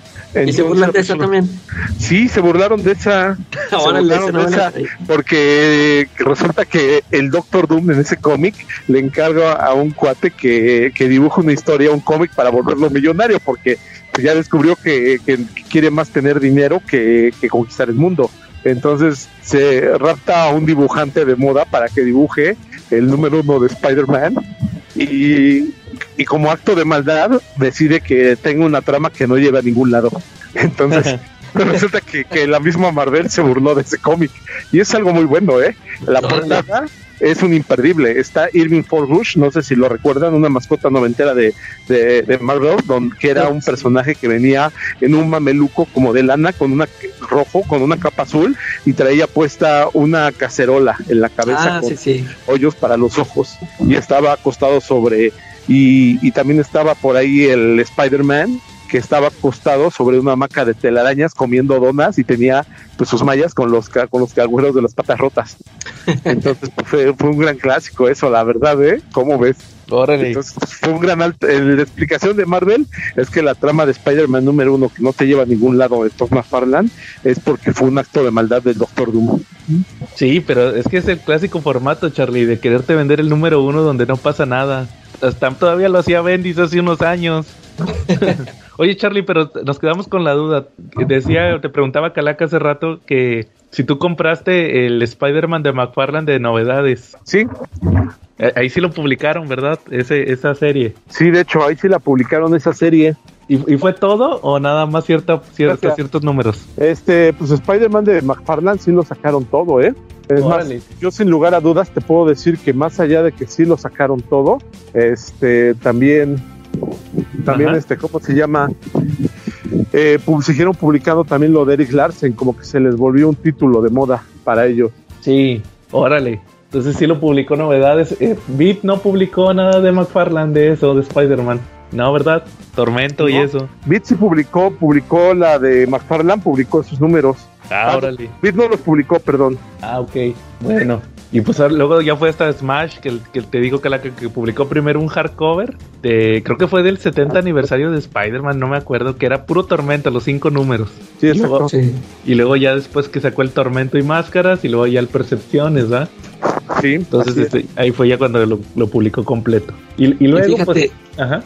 Eh, en Tormento, fíjate, eh, cuando lo leí en novedades, no sé si se acuerdan que yo les dije que a mí al principio el arte de McFarlane no me gustaba. Este, y ahí en Tor cuando leí esos números de Tormento, ahí ya se me hizo chido el, dibujo.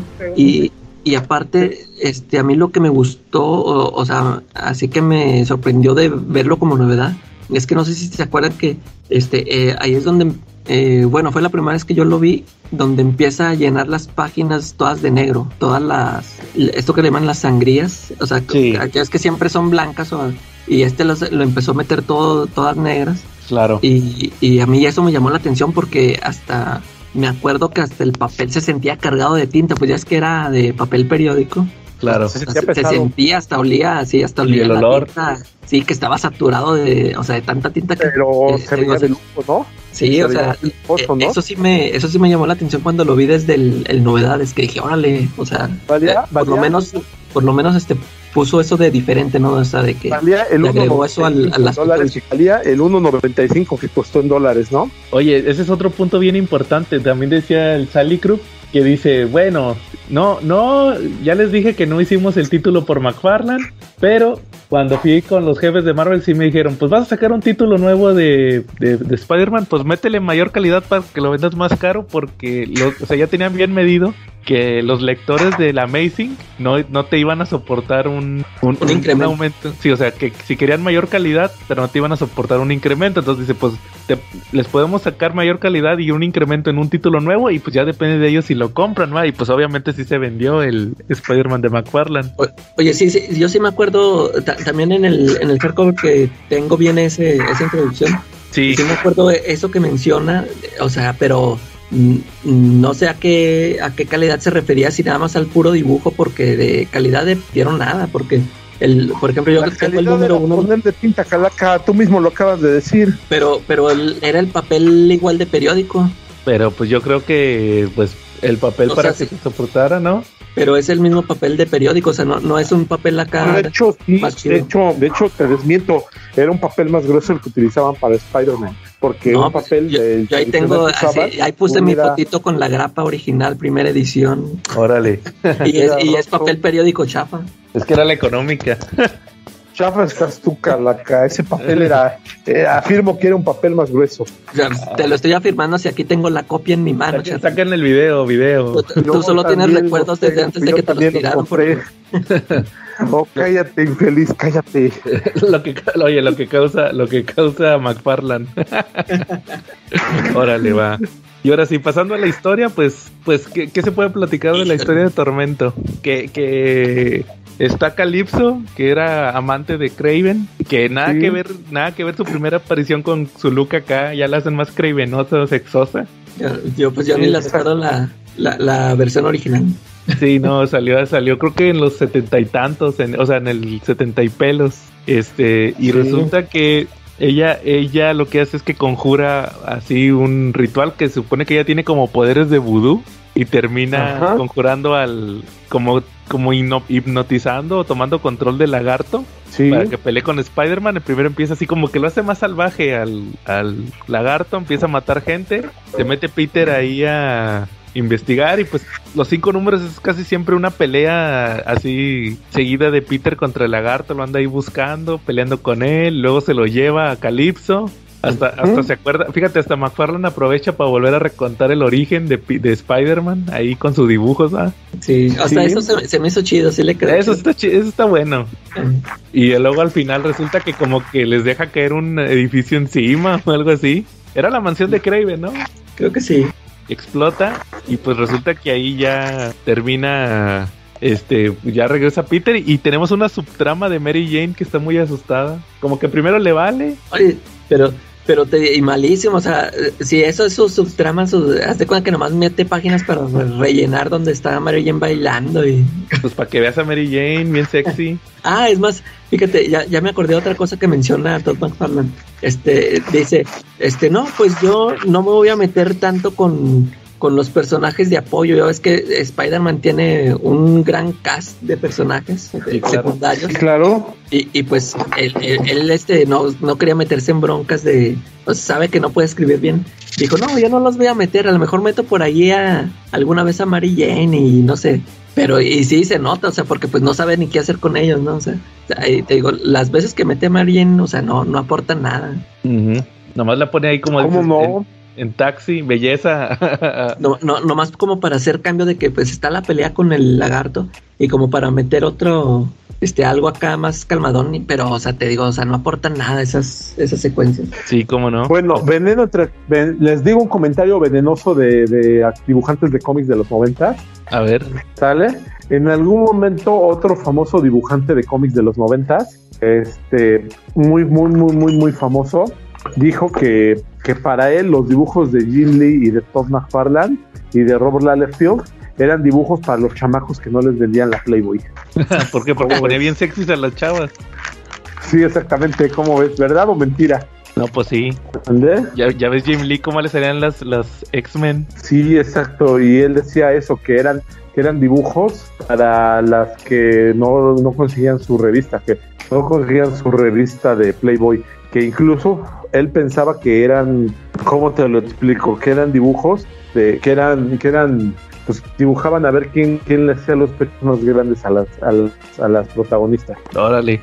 Y pues sí, como, pues el chiste es ese, va, de que pelean. Y luego la Calypso les digo también bien sexy. Y al final, pues como que así termina, va. O sea, como que ella se, se quería vengar. ¿qué, ¿qué, entendieron? ¿Se quería vengar de Peter o por matar a Craven? Pero ella, ella dice, que Craven fue débil. Sí, sí, ahí, ya se contradice. Y este, yo, lo que entendí, o sea, al final es una historia donde se, como decíamos, se luce mucho el dibujo de McFarlane, eso sí, y momentos impactantes como cuando sale el, el Craven zombie en las alucinaciones. sí, sí, me acuerdo, sí, sí, me acuerdo que sí me impactó. Esas sí estaban muy chidas, ¿verdad? Que sale que le, que le falta un pedazo de la cabeza, pero fuera de eso, yo creo que de todas las historias de McFarlane es la que menos me gusta. Para mí sí es un tormento volverla a leer. Tormento. Sí, es la más, la, más mala, más floja. Fíjate, ahorita que mencionabas lo de este lo que se basaba en McFarlane, digo en Miller. Eh, sí, este tiene esos, lo, como, dices, los monólogos internos, pero que pues los utiliza mal, ¿no? O sea, no, están bien ejecutados como lo hace Miller. Y luego lo de las, este, los noticieros. Y, y, aparte también utiliza estas transiciones, ¿no? O sea, bueno, las intenta hacer las transiciones así tipo como las hace Alan Moore, de que ves una imagen y en el siguiente cuadro algo, algo así parecido hay, hay, varias, hay varios momentos así como que también los quiere hacer, pero pues no, no, este, no funcionan así del todo. Sí, no, pero al final, pues como les digo, yo creo que no pasa de un dibujo así muy chido de McFarlane, impactante, pero como dices, si leíste el primer número y no pasó nada, pues imagínate aguantarte cinco meses así. Para que al final lo más saliera. Y nunca, y de hecho hasta el mismo Peter dice que ni se, ni sabe cómo se llama esa mona. dice, por ahí andaba bailando con tamborazos, ¿ah? Y se quiso vengar de que maté a Craven. Yo creo que también se quiso colgar de eso, Mira, Quiso colgarse de Miller, quiso colgarse de Alan Moore. y, ah, quiso y se quiso colgar de Craven. Y del Craven Last Hunt. O sea, esa era la fórmula ganadora en aquel entonces, de los principios de los noventas. ¿Qué, qué, más, Charlie? Ahí terminamos Tormento. Sí, ya, ya pasa este, Sí, ¿puedo orientarme un intermedio? A ver, dale. Bueno, pues resulta que en 1987, antes de que McFarland se le ocurriera que podía hacer un Frank Miller, tuvo una pequeña joya, una participación en Día Joe, dibujó el número 60. Un episodio buenísimo, ahorita te envió las imágenes. Oye, nada más hizo ese número. Nada más hizo ese Sí, nada más hizo ese número, pero dibujó a Hawk y a y a cómo se llama y presentó varios shows nuevos, cuatro shows nuevos me parece, en una misión donde lo sacan de sus unidades a, varios soldados de élite que eran de los mejores de sus unidades y lo sacan y los llevan a, cómo se llama lo sacan y los llevan a una misión que dicen que van a ser parte de los G.I. Joes, pero nomás están esos, esos pobres en la base y están cuidando un arma, un arma nuclear. Y pues resulta que en algún momento ellos buscan a, a Hawk para pues para saber qué onda, porque averiguan que él es el, comandante de los G.I. Joes y empiezan a desentramar una trama, una trama peculiar con el gobierno, ¿no? Este, como dato curioso tenemos que dibuja a, una de las Dreadnoughts con su estilo típico de McFarlane, entonces vale la pena tener ese, yo lo tengo. Órale, vale, yo, escucha bueno. Y, y luego Charlie, después de el tormento que representó Tormento, pues se avienta ahora una historia con el Green Goblin, ah no, con el Hobgoblin.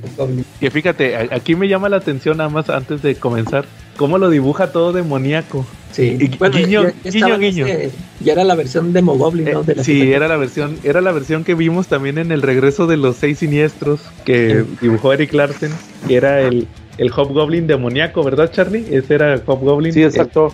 Era Massendale, ¿verdad? Que, que yo todavía sí, no... Jason Massendale. Oye, que yo todavía no supero, ya lo platiqué alguna vez, cómo lo matan bien fácil en Civil War. ¿Sí se acuerdan? Lo, mata Punisher. Ah, sí.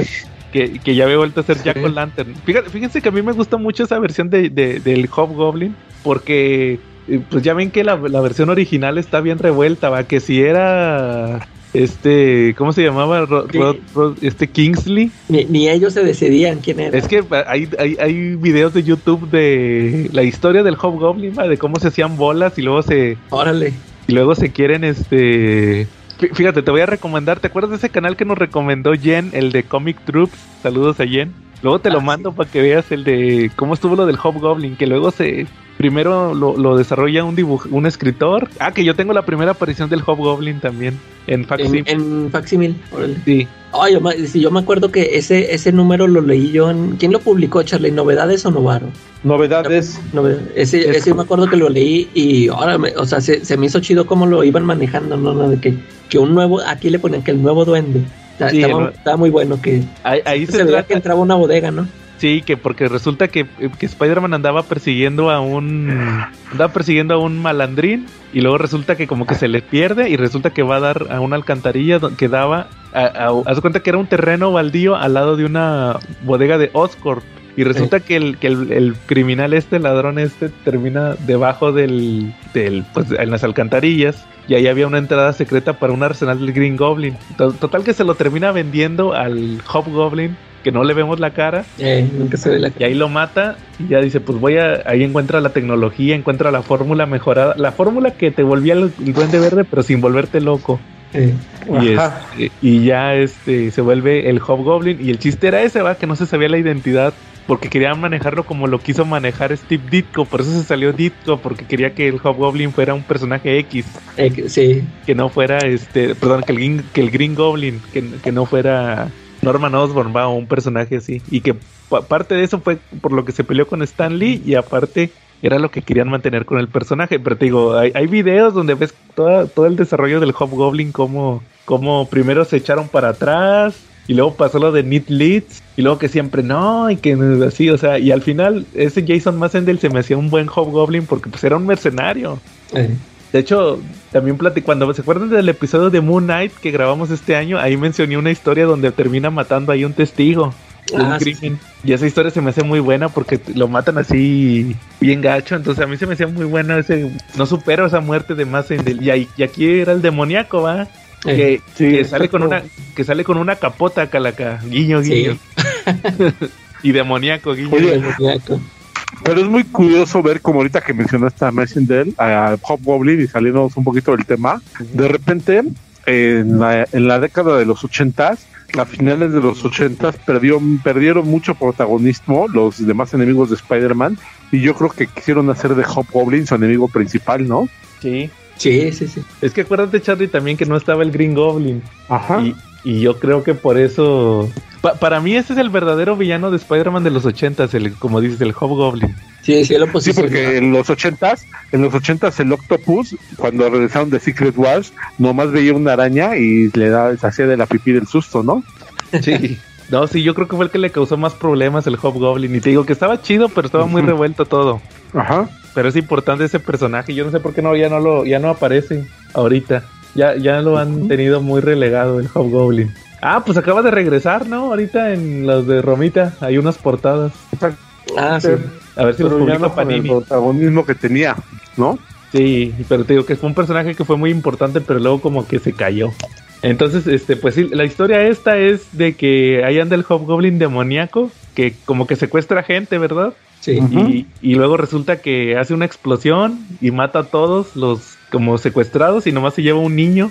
Y ahí va Spider-Man. ¿Por qué se lo lleva? ¿Qué, es lo que pasa? ¿Por qué pues como que, es que yo entendí que como que lo ve puro, de que es como que... Quiere hacer su secuaz del niño, que Sí, como que lo quiere él. Sí, exacto, o sea, como que... Que él, que él es la reencarnación o, como que él es el, el perfecto secuaz o sea, porque se es más o menos como una relación como la que tienes con el Diego. O como Batman y Robin. sí, total.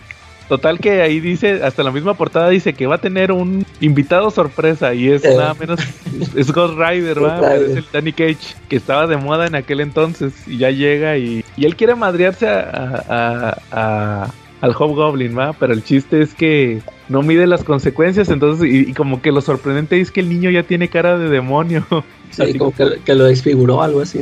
y este, y el niño está convencido que el, que el Hobgoblin es bueno, que lo salvó, que la mamá, la mamá está en el cielo y no sé qué y todo eso. Total que al final Peter como que sí lo salva. Ahí sí no se equivocó. Mentira, no fue, ¿no? Ah, bueno, sí.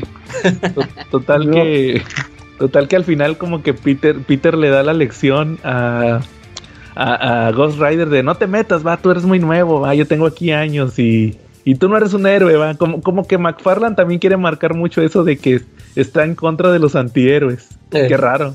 sí. Y este, y, y, así se termina, va, de que se va Ghost Rider y, y, Peter ya al final menciona que pues que va a tratar de ayudar al niño, va, y que, que ya al final él decida quién fue el héroe, va, si fue el Goblin o, o él o Ghost Rider.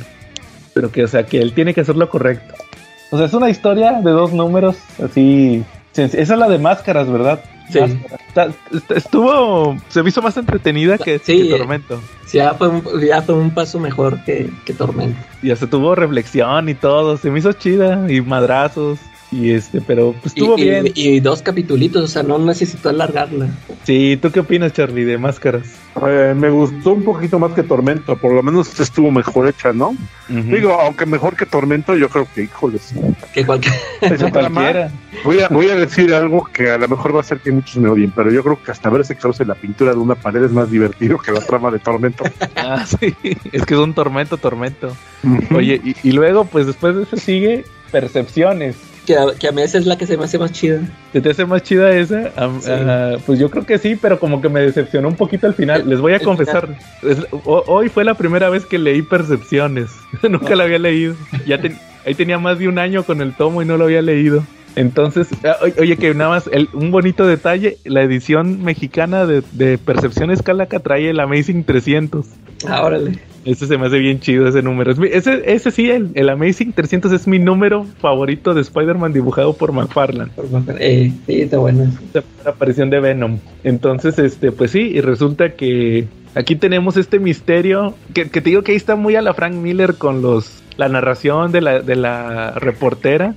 Sí. Que, es una reportera que total que vio al Wendigo, que llevaba un niño. Entonces, por default dice que que lo mató. Que lo mató, ¿ah? Y, resulta que van cazadores y empiezan a matar un chorro de animales así nomás. Al primer animal salvaje que veas, mátalo. Y total que, mandan a Peter y ahí a un reportero del Clarín, los manda Jameson, que, creo que yo nunca había visto a Jameson dibujado por McFarlane. no, sí sale, en Amazing sí, lo, sí salía. Es que no me acuerdo, la neta. Sí salía muy seguido. Salía muy seguido en el número de Navidad que les recomendé, lo dibujaban y hasta con gorrito de Santa Claus. Ah, órale. Es que ese, ese, no lo, ese no lo he leído, son de los pocos que no he leído de McFarland. De McFarland. Pues fíjate que Panini sacó, ¿te acuerdas que lo tiene lo tiene Antonio Pérez, que nos confirma, él tiene el omnibus de McFarland publicado por Panini, ¿no? En España. Ah, sí. Ese estaría bueno que lo publicara Smash. Digo, digo, Panini, Panini, Panini aquí. A 500 pesitos. Ándale, sí. sí, porque acuérdate que, que subió el video, que era la foto de ese ah, omnibus de Amazing de McFarland. Hay que nos confirme. Este, y resulta, pues, que, que, van, ¿va? ¿verdad, Calaca? Y nada, que, que ya, aparece Wolverine, que Wolverine trata de detener esta masacre. Te digo que como que McFarland es muy, es muy fanático de Miller. ¿Te acuerdas del oso? Ah, sí de lo de Wolverine de Frank Miller, que él, que había un cazador que envenenó un oso, de hecho sale en la película también de la de Wolverine 2, que hay un oso ahí que lo envenenaron y anda matando gente. El, oso, como el oso vicioso, o cómo le van a cocaína, ¿Sí supieron eso, el oso vicioso? El, el oso cocainómano, ¿qué que aquí le pusieron el oso vicioso. lo, hizo McFarland. Le tienen que pagar derechos total que. ¿Se acuerdan que Wolverine mata al oso, va? Y luego va a buscar al cazador y lo madrea. Pues aquí también, va. O sea, madrea a los cazadores que ya no anden matando animales. Y se arma ahí. Se arma ahí el, la investigación, va, entre Peter y, Wolverine encuentran a Wendigo. Que, yo me decepcioné, Charlie. Tú que eres bien fan de Wendigo. De que yo pensé que él iba a ser el malo, va, y que iban a pelear y todo. Y nada. No es el bueno. Oye, es, y una trama de y esa trama de, los cazadores que van al bosque y le disparan a todo lo que se mueve, desde hormigas hasta, bueno, hasta ballenas. Si hubiera una ballena en el bosque, hasta eso lo hubieran dado. ¿No se te hace como sacada de los Simpsons? Pues sí, probablemente. Oye, oye, que por cierto, hablando de los Simpsons, sí dice Peter, cuando se va, cuando se va con el reportero, dice, ah, bueno, me voy a ir. Como quiera le dije a, Mary Jane, eso necesito checar la versión en inglés. Dice, dice, le dije a Mary Jane que me grabara Twin Peaks y Los Simpson. sí dice. Entonces ya estaban Los Simpson. Entonces, este, sí, Charlie. Y de hecho, McFarland le mete muchos comerciales, porque también le mete unos comerciales a, a sus donas favoritas, aparte de sus comerciales al gato Félix. Exactamente, que se salen calzones el Peter ahí en ese Percepciones. Sí, y pero también sale un comercial donde está comiéndose unas donas, ¿no lo has visto? De Donkey. Sí y que dice que son geniales y que se va a comer nada más la de azúcar con canela, luego seguida con la rellena de zarzamora, luego y te menciona todos los sabores de las donas. Y un cuate se las come con katsu. Ah, sí, el vato ese, el reportero. Esos fetiches raros de McFarland. Total que a, mí me gustó, se me hizo un buen thriller, fíjate que no esperaba el final, que al final era un, un policía y, querían incriminar ahí al Wendigo, ¿ah? Que al final ni te dice nada, ni, de, ni, ni cuál Wendigo es, ni, ni qué onda, ¿va? Y Wolverine, y, fue un pretexto para que Wolverine, al principio Wolverine trae su traje café, eh. pelea con Wendigo y se lo destruye y luego ya trae el, azul.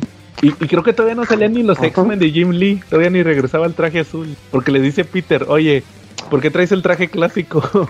dice, ah, pues porque quería, o sea, porque Entonces como que todavía no era el que traía, el de Jim Lee. ese, todavía no salía el X-Men 1, creo. Era el, el, que usó de sus primeras apariciones con los X-Men, este Wolverine. Y, y, y, sí me, te digo, Charlie, sí me extrañó porque pues yo sé que Wolverine está muy relacionado con el Wendigo.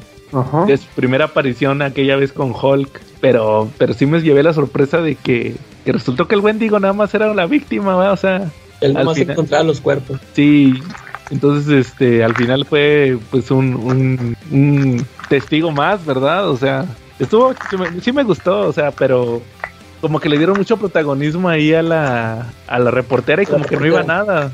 Es que, fíjate, te, digo, a mí, a mí por eso me gusta porque esta sí la siento una historia mejor este, armada, o sea, o sea, que sí suceden cosas. en las otras, de, plano, o sea, te digo, nomás eran excusas para dibujar este peleas espectaculares y todo. Y aquí, como dices, este, trata un misterio de que empiezan a aparecer cuerpos y que este eso de que te, dan a te dan a entender que es el Wendigo al principio así como dices tú o sea al principio tú piensas que es el Wendigo y, luego sale Wolverine ahí y hasta que y luego resulta que no es el Wendigo y ya te salen con que es este otro cuate este, y que, que, salieran más personajes, lo que te digo, de que así como McFarlane había dicho que no iba a meter a ningún personaje de apoyo, o sea, con, tal de ahorrarse las molestias de tratar de desarrollarlo, no sé. O sea, aquí mete más gentes. En, la, en los otros cómics, nomás eran, haz de cuenta que nomás era Spider-Man y el villano y ya. Y por ahí que salía Mary bailando. Pero, o sea, no había más personajes. O sea, aquí, aquí ya veo que mete a la policía, a la reportera, o sea, eh, eso ahí es donde sentí que como que ya McFarlane ya iba agarrando más, este, un poco más de callo, ¿no? Para escribir. Oye, y luego la reportera es otra Mary Jane, nada más como que le cambia el cabello, se lo pone menos esponjoso. sí.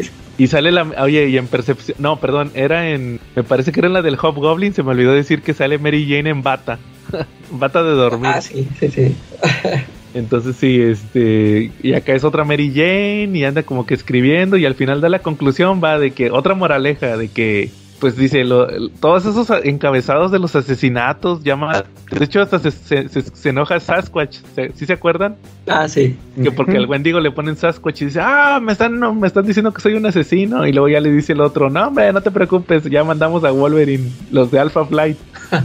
Dicen, hombre, ya fue Wolverine, no te ah, preocupes. Ah, sí, dice el chaparrino, el Puck que dice eso, ¿no? Ándale, Puck, ese mero. Dice, hombre, ya fue Wolverine, no te agüites.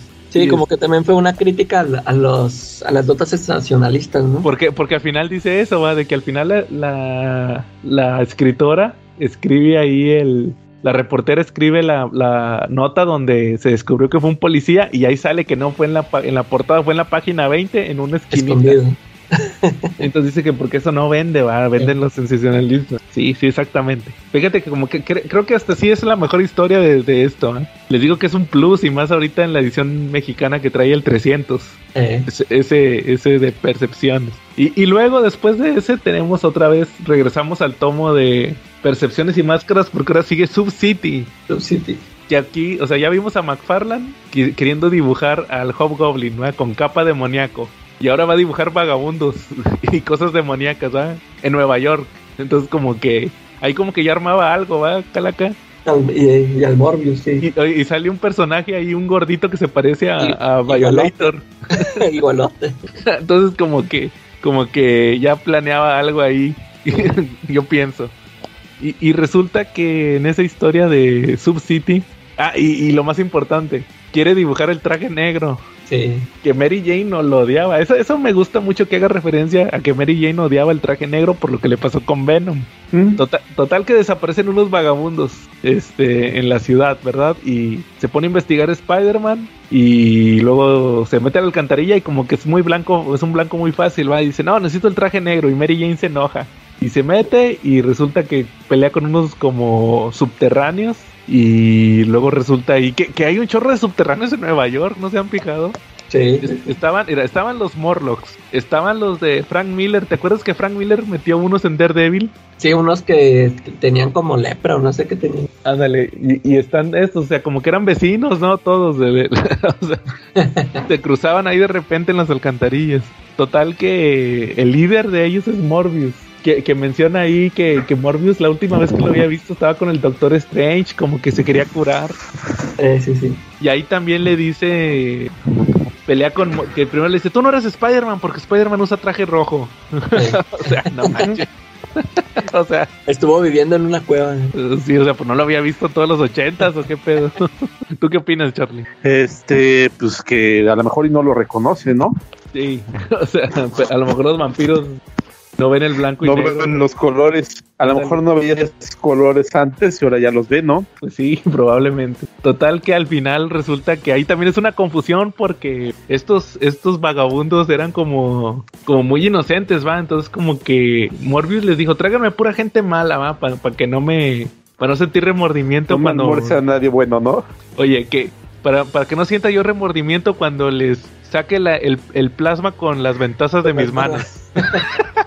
Pero pues ahí no era con ventosas, ya había pasado esa época infame, ¿no? ya era con, chupaba la sangre, Y resulta que, que, ahí este pues, le dice, no, pues es que son malos porque viven arriba, ¿va? Y porque los tratan mal. Y ahí había como un viejito que le explica a Morbius, va, de que no, es que no te entendieron, estos son bien inocentes, ¿ah? Y ellos no distinguían nada. Por no decir de otra manera, ¿no? y se va y se va Morbius todo tristecillo de que ay se va otra vez como como Black Adam en ese cómic que les platiqué de Dark Age se va llorando Sí, se va llorando que no, hice mal, va, o sea, gente inocente, va. Y este ya pues ya se regresa Peter, va, que dice, pues de nada me sirvió el traje negro. Pero no es para que me viera bien chido. Y pues sí, ahí termina Sub City de McFarland. Pero pues estuvo bien, va, era el traje negro, yo creo que es lo que le rescato. también o sea, no, se siente tan hueca, o sea, sí, o sea, a partir de aquí ya todas las historias son superiores a Tormento. ya, tienen, ya tienen sentido, tienen un, algo, una tramita, no sé. Sí, y, y, pues de ahí ya nos vamos a, los últimos números de McFarland, que fue la historia de cómo, ¿cómo se llama? ya, ya, nada más es uno, ¿no? El otro ya es de Rob, de Rob Liefeld. Este, sabotaje, sí. Sí, que de hecho, sí, sabotaje, exacto. Y, y dice crossover, pero es X-over, o sea, de cross. Y, y, pues resulta que es una historia que, que ni siquiera o sea, ni siquiera la está escribiendo McFarlane porque viene de X-Force. X-Force, sí. El 3, pero, pero la neta le quedan bien chidos los X-Force. Sí, ándale, eso, es lo chido, o sea, se despidió con... Sí me gusta mucho el dibujo ahí, sí se y, y, y, y, hace esto de girar la hoja eh, 90 grados. Ah, sí, sí. Así está todo el número. ¿eh? Sí, los, y también el de Rob Liefeld. Que, que ese ni luce nada. Y a, a, mí se me... Sí, pues era Rob Liefeld. Pero la neta, su Juggernaut se me hace bien chido. Sí, ándale, el Juggernaut y el al cable lo dibujan con la otra armadura, ¿no? Ah, sí, el cable se me hacía medio exageradón ahí. Cordón, quién sabe. Eh. pero, por ejemplo, la Boom Boom, Siren, Cannonball, Shattered Star, todos esos, ¿va? Y que pelean con Juggernaut. muy bien. También este, ¿cómo se llamaba? No, no era Thunderbird, era Warpath. Eh, Ajá. Todos esos bien chidos. O sea, la neta sí, se, se lució. Y, y, que tumban una torre gemela, ¿no? Oye, oye, eso es lo que les iba a platicar, que oye, qué pedo con eso. O sea, de que primero hay una explosión en una torre gemela. Y luego sí. el Juggernaut. La otra la tumba el Juggernaut, ¿no? Sí, el, la tumba y como si nada se cae una torre gemela. O sea, me quedé pensando de que qué pedo, o sea, ¿cómo reimprimen esto? sí. ¿Tú qué opinas, Charlie? O, la reimprimieron ah, pues ya después ya de mucho tiempo. Yo creo que sí, porque sí. Pues pero fíjate que en su momento nadie nadie habló de eso, ¿eh? Se olvidaron, se olvidaron de ese. Pero es que sí, esa historia no tuvo. pues sí. No tuvo consecuencias. Y pues el chiste es que anda, perdón, el, el chiste es que pelea con Black Tom Cassidy y este cable, ¿verdad? Pues de hecho, de hecho déjame te digo que, que era muy común que, que los villanos atacaran sitios como las gemelas o el World Trade Center, porque también en una en un cómic también de los X-Force hacen alusión al World Trade Center. Ajá. Pues sí, o sea, es que yo creo que nadie sabía lo que iba a pasar. Y... Bueno, en esa época ya había habido una, un ataque terrorista en el World Trade Center. Ah, es cierto, el primero. Ajá, pero ese fue no tan, no tan devastador. A diferencia del, del, último, ¿va? Pero sí, o sea, sí me sorprende de, de ver cómo, cómo lo siguen sacando, ¿va? O sea, como que nadie pensaba que fuera a pasar eso, o sea, al final ya ves cómo pasa. y sobre todo Juggernaut. Fíjate que me voy a desviar un poquito. Hay un número que me gusta mucho de X-Men, de cuando regresan de Secret Wars. Hace ratito que decías, Charlie, de cuando regresaron de Secret Wars. No sé si ese, ese es uno de los números. ¿Se, acuerdan de la película de Deadpool? Cuando Deadpool ve a, Juggernaut. Sí. Y que dice, ¡ay, soy bien fan de ti! Este, el X-Men tal, Hay un número que menciona de un Canny X-Men. Ese número es. Se me hace que el Charlie sí lo leyó. No sé si tú lo has leído, Calaca. Es cuando se regresan de Secret Wars, de la de los 80. Y resulta que ahí se enamoró Colossus de una chava. De que primero andaba con Johnny Storm, una curandera, sí. Primero se enamora de Johnny Storm y luego se enamora de Colossus. Total que se muere la, la mona esa en Secret Wars. Ah, y es cuando, cuando están emborrachándose. Sí, que, que, sí, pues que el Wolverine se lo echa, o sea, el, el Colossus truena con la Kitty. Que, que ni truena, va, nomás le dice, pues que, estaba enamorado de alguien más, va, y la, la Kitty se pone toda tristecilla, va, y, y, el Wolverine se lo lleva a él y al, al Nightcrawler a un bar, y, y, hace que se pelee con. Ahí andaba Juggernaut y tumban el edificio. Ese, y, y, al final sí le dice, va, que, que te traje para que, para que Juggernaut te metiera una, una friega. Sí, que sacaras todo tu, tu coraje. No, o sea, porque el, el no, Wolverine quería que, que Juggernaut le metiera una chinga. o sea, por castigarlo, ¿no? Por lo que le hizo a Kitty, no, no, no por él. Ah. Dije, eh, te bañaste con la Kitty, eh. Te traje aquí para que te metieran una friega el Juggernaut. Y sí le gana, o sea, Juggernaut sí le ganó a Colossus. Entonces, este, ese número se me hace muy bueno porque tumban el edificio. Era de esos de ladrillo acá, el típico bar. Y lo tumban. Entonces, igual aquí, pues tumbó la Torre Gemela, se, se la bañó. y al final, pues ya ves que, ahí, termina McFarland, va, termina el número y dice que continúa en X-Force 4. Y, ahí sale la firma de, de Todd que dice que pues que, les agradece va a todos los a todos los lectores va y se sale ahí de ahí, fue cuando se fue a Image sí es que fíjate ahí en el en el en el cómic en la grapa ahí ahí dice que, que él se va que porque acababa de nacer su hija y que le quería dedicar tiempo eh, y, sí que le quería dedicar tiempo y no pues eh, ahí, ahí después pues ahí nos vemos. Y pero sí o sea se, se salió para pero fíjate pues ahí están dos cuestiones o sea se salen y luego en un ratito hacen lo de Image este, pero también ahí McFarland siempre mencionó, bueno, ahí siempre se estuvo mencionando que desde los primeros números de la serie, desde lo de Tormento, siempre le estaban cambiando cosas, este, le estaban censurando, porque pues ya ves que, o sea, había eran este, historias oscuras, ¿no? De peleas y ya ves, esto de mostrar a Kraven con el agujerote en la cabeza. Sí, o sea, hubo, hubo muchas otras cosas que, que sí se lo, se las regresaron, se las, o sea, que no se las permitieron. Y no sé, no sé si en el, en el, tomo este de Smash venga un, dibujito donde eh, eh, una cuando le clavan la espada en el ojo al Juggernaut. Ah, sí. Si viene el dibujito, la comparación de que este era el dibujo original y, y que no se lo permitieron. Ah, no, eso no. Eh, es que se cuenta que, te digo, dice que en, todo, en todos sus números siempre había algo que no le permitían. Y que, como que también se hartó de eso, de que a cada rato le estuvieran diciendo, no, esto no lo podemos sacar.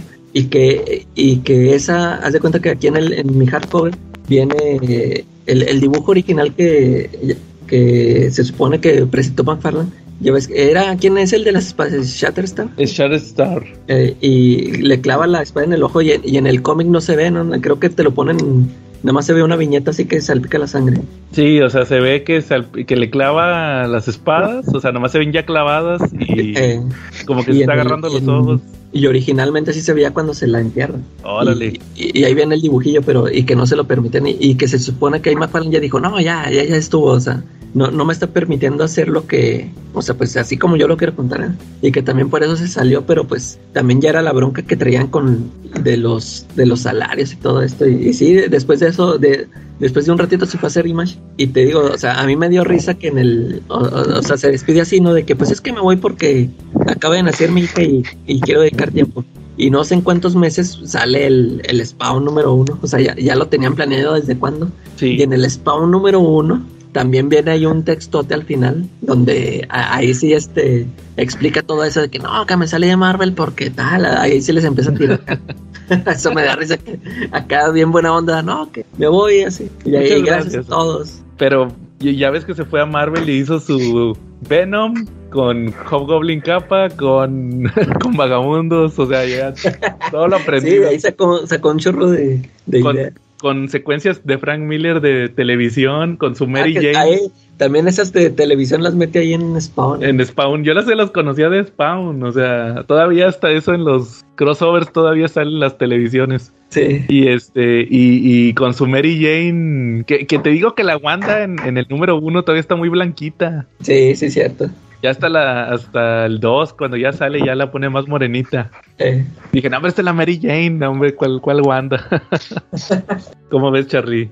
Sí, estoy de acuerdo, como que de repente la estoy llenando sus tetiches de Mary Jane y como que como que le tardó un poquito en encontrar su propio lugar, ¿no? Su propio estilo el chavo. Sí. Hasta que un día se dio cuenta que la verdadera fortuna no estaba escribiendo guiones, sino haciendo juguetes. Haciendo monos. ¿No? sí. ¿No? Ándale. Y ya ves ahorita, vaya ni necesidad tiene. Sí, exacto. Bueno, entonces pues ahí, ahí estuvo. Oigan, ¿y se acuerdan de las cosas que, que cuando empezó a ganar dinero Todd McFarlane? Este, yo creo que fue de los pocos que sí supo vender bien su trabajo, ¿no? Porque pues el chavo tenía lana. Digo, no sé si sepan que en algún momento se llegó a comprar hasta se llegó a comprar hasta una bola de béisbol de Jody Mayo. Sí, órale. Un millón de dólares le costó, creo. Ajá. Y, acuérdate que compró los derechos de Mira Colman. ¿Te acuerdas?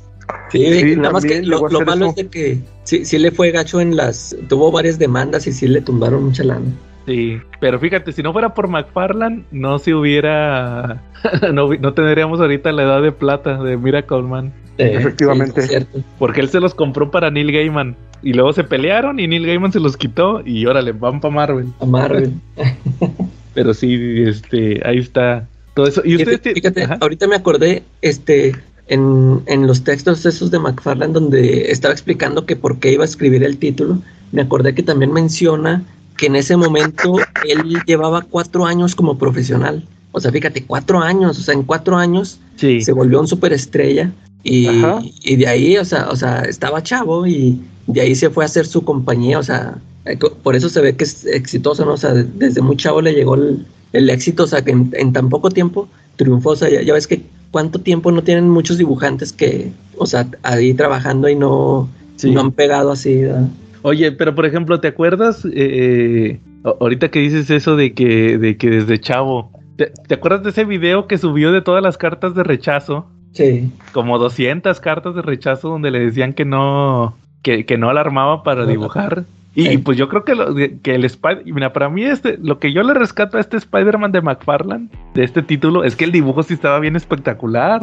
Yo creo que no, yo no conozco un cómic que tuviera lo mismo que tenía McFarlane en aquel entonces, nomás Jim Lee en X-Men. Pero ni, ni ahorita, hay, o sea, ni ahorita hay un cómic que presente este arte que tenía McFarlane en este, en este título. Sí, no. Y, y por ejemplo, también, aparte de eso de de las cartas. Eh, ahorita que en, la introducción esta que, te digo que viene en el de en el de Tormento, yo creo que es lo único que alivia el tormento de esa introducción. Cuando me mencionan cómo, entró a Marvel.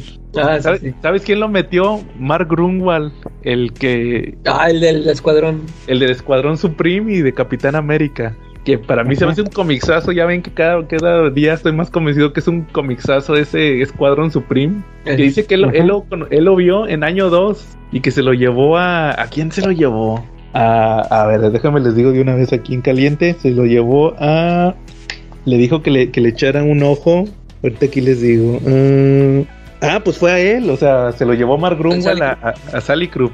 Que le dijo, eh, mira, este chavo Todd McFarlane, chécale su arte en el año 2. Ya ves que él se aventó los últimos dos. Sí. Ajá. Y que dice que sí le gustó y que por eso lo contrató para. Lo contrató para. O sea, que, vio el año 2. Y luego, te, acuerdas? ¿Se acuerdan cuando vino Jen que nos platicó de Infinity Inc? Ah, que estaba checando los de Infinity Inc. de McFarlane.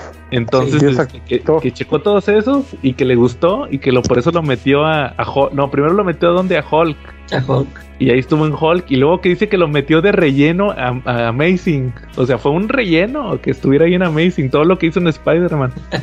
y ya ves, se, se convirtió en de los dibujantes más icónicos del personaje. Y eso que fue un relleno, ¿ah? Y ya, pues, ahorita, ahorita, me acordé también que este, eh, pues el cuate este, quiso hacer todo de que pues voy a escribir y a dibujar. Y si se fijaron que el número 4 también lo colorea él. El de Tormento. Sí, en el número 4 de Tormento él hace los colores también. Y sí se nota, se nota luego luego que es un color diferente, así más. sí se nota que está gacho, que no le. Eh, eh, ese número 4, chequenlo, y sí se nota que está diferente a los demás. Te digo, o sea, él se quiso meter en todo. Y luego hay otro número más adelante, no me acuerdo si es en Perceptions, donde él se aventa la letra también. Fíjate que sí es cierto, lo estoy revisando aquí y, y sí se notan los colores diferentes. Eh. Yo creo que como que... Sí, chécate los créditos, ahí dice que también él, se aventó esos colores. Hay una, hay una parte donde Mary Jane se ve en el reflejo y se ve güera. sí, ándale, y le hacían los colores, le ponían colores bien raros, sí, me acuerdo. Órale. Sí, no, pues te digo que como que quiso hacer todo, ya como que se como que se aburrió de dibujar y como que quiso hacer otras cosas. Eh. Y ya dijo, mejor, como decía Charlie, mejor voy a hacer monos. y ya, sí, órale. ¿Y, ustedes tienen algún número? O sea, ya puede ser Amazing, no nada más este el de el Spider-Man a secas. Yo les decía ahorita que mi número favorito de todo, de todos los tiempos de McFarlane es el Amazing 300. ¿Ustedes tienen alguno acá por encima de todos de McFarlane. No, a mí me gustan todos por igual. Todos, Charlie. Todo lo que haya dibujado, ha dibujado me gusta por igual. Lo disfruto muchísimo, pero fíjate que, considero que, su arte no es eso para enfocarte en un número, porque también fue evolucionando y se notó muchísimo la evolución dentro de Spider-Man, ¿no? Cómo empezó dibujando, real, cómo, como con el Spider-Man número, cómo terminó dibujando, ¿no? ¿No? ¿Ustedes cómo ven? ¿Tú qué ves, Calaca, de eso? Sí, es que a mí también me gustan mucho sus, pero es que sí como historia, a mí sí se me hace que también el 300 sí es, se, me haría el más chido por, por la presentación del Venom. Yo creo que ese y el de Ángela son los que más me gustan, de McFarlane. ¿El de Spawn? El, de Spawn. A mí me gusta mucho la trama que hizo del del complot asesino porque dibujó al Capitán América, ah, el Capitán América. al Paladín y un pasal de plata dibujó algo y, y, me gustó digo la trama de David Levine este lo ayudó bastante ¿no? como fue un, un complot político muy padre este a mí me recordó las películas de Duro de Matar donde al final el, asesino no se revela al último, ¿no? Digo, ahí en esta historia, pues no, no empezaron mencionando a Red Skull como un personaje principal y, y yo creo que si yo me fuera a quedar con algo de la carrera de dibujos de McFarlane sería eso. Órale. Yo, yo pensé que ibas a decirle el de la pelea con Hulk. Ah, ese también está muy bueno.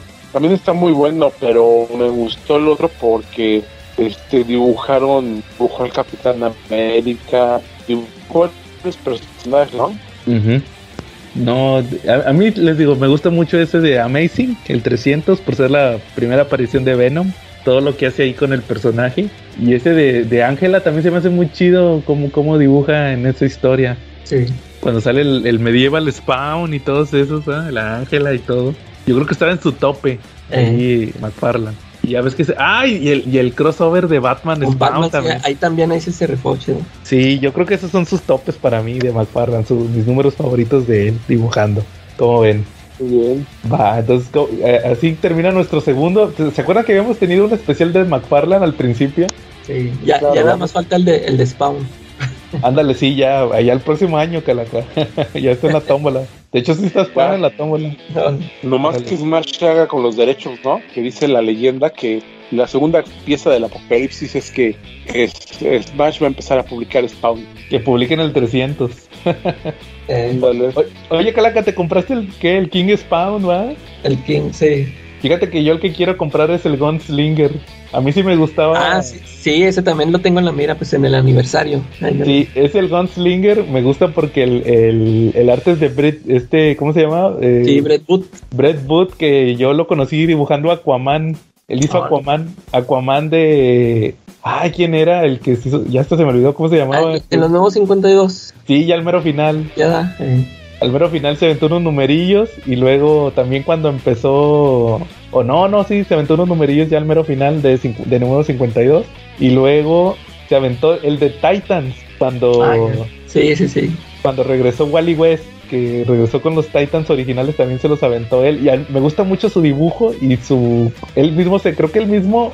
No me acuerdo si él mismo se colorea o tiene un colorista específico él, que porque son bien distintivos sus, su arte y su color. Yo nomás así nomás de verlo, ah, es el, el Brett Boot. Y lo vi ahí cuando vi que salió el Gunslinger. Y, ah, es el Brett Boot, no manches. Nomás con, nomás con los tonos estos que utilizan cuando le colorean. Entonces, este sí, sí, sí lo estuve ojeando, pero como que sí necesitaba historia de, detrás, ¿no? El Gunslinger. pero, y, es que, pero fíjate que ya ves que sacó varios títulos en, en Spawn. Sí. Eh, y el, ese, el de Gunslinger, es el que se me hace de los más chidos porque este, ya, ya lo comentaré cuando hagamos el, especial de Spawn, pero por ejemplo, la serie regular de Spawn, la principal, esa sí no me gusta cómo, para dónde va ni el dibujo. Y el de King Spawn sí está interesante. El, el Gunslinger es el que se me hace de los más chidos porque sí, este, tiene ahí unas peleas contra Violator. Y, y el otro, el que se llama The Scorched, también está más o menos, pero el principal de Spawn es el que se me hace que dio un bajón para mí en lo personal. Pero como que sí está pegando mucho en... Oye, ¿y, ¿y cuál es el título donde sale la She Spawn? Ahí en The Scorched se llama. Ah, es en ese donde sale. Ya ves que le inventaron una hija y no sé qué, ¿va? Sí, sí, es que en, ese en The Scorched metieron eh, al grupito ese de She Spawn y el Medieval y Hunt, ahí anda también el Hunt y el, y el Jim Down. Órale. Sí, fíjate que ese sí le traigo ganas, el, el ese el Gunslinger, pero ahí, ahí luego lo reviso. Va, entonces, ¿algo más que quieran agregar? No, yo ya no, yo, yo eso quedé. Va. cómprense los libros de arte de McFarlane, por si ah, se quieren evitar el tormento. Ándale. El de las portadas de Spawn también. Eh. Porque no vienen en los tomos, en los tomos de estos de. Ahorita están baratos los tomos de Compendium. A los Compendium. Pero no traen las portadas. Eh. Porque el, tío Todd no es tonto, ¿ah? O sea, por eso es empresario, ¿ah? si quieren completo, tienen que pagar aparte. Eh. Oigan, ah, ¿cómo ven si acabamos también mencionando lo del próximo episodio? Que ya es el último del año. Ah, sí, sí. Entonces, este, eh, vamos a hablar de dos cómics que eh, ahí para que los vayan checando los que nos vayan a escuchar, es el Batman Noel de... ¿Cómo se llama este cuate que odio? Libermejo. Libermejo, ah, sí. Y el, y el Haunted Night. Ah, no, es el, el Legends of the Dark... No, Legends of the Dark Night Halloween Special el Ghost. Ghost. Ghost, que es este un especial de Halloween de Jeff Loeb y Tim Sale de Batman, de los que los lanzaron a la fama, que es eh, que se llama Ghost. De hecho, de hecho, los que compraron el Batman Haunted Night en clásicos modernos que sacó Smash, que son las historias cortas de. Son tres historias cortas de Jeff Loeb y Tim Sale con Batman. Ahí viene el fantasmas, o Ghost o fantasmas. Y, y, pues, ¿cuál es el chiste de estos dos cómics, el Batman Noel y el Batman, este, el Ghost? Es que están basados las dos historias en el cuento de Navidad de Charles Dickens. Entonces eh, ahí va a estar chido checarlas porque yo una vez critiqué también que, ah, mira, Lee Bermejo este, copiándose a Jeff Loeb como siempre, ¿va? porque ya ven que a mí casi no me gusta su arte de, de Bermejo. Entonces ahí es lo que vamos a estar checando la próxima semana, entonces ahí para que los, los chequen, como ven.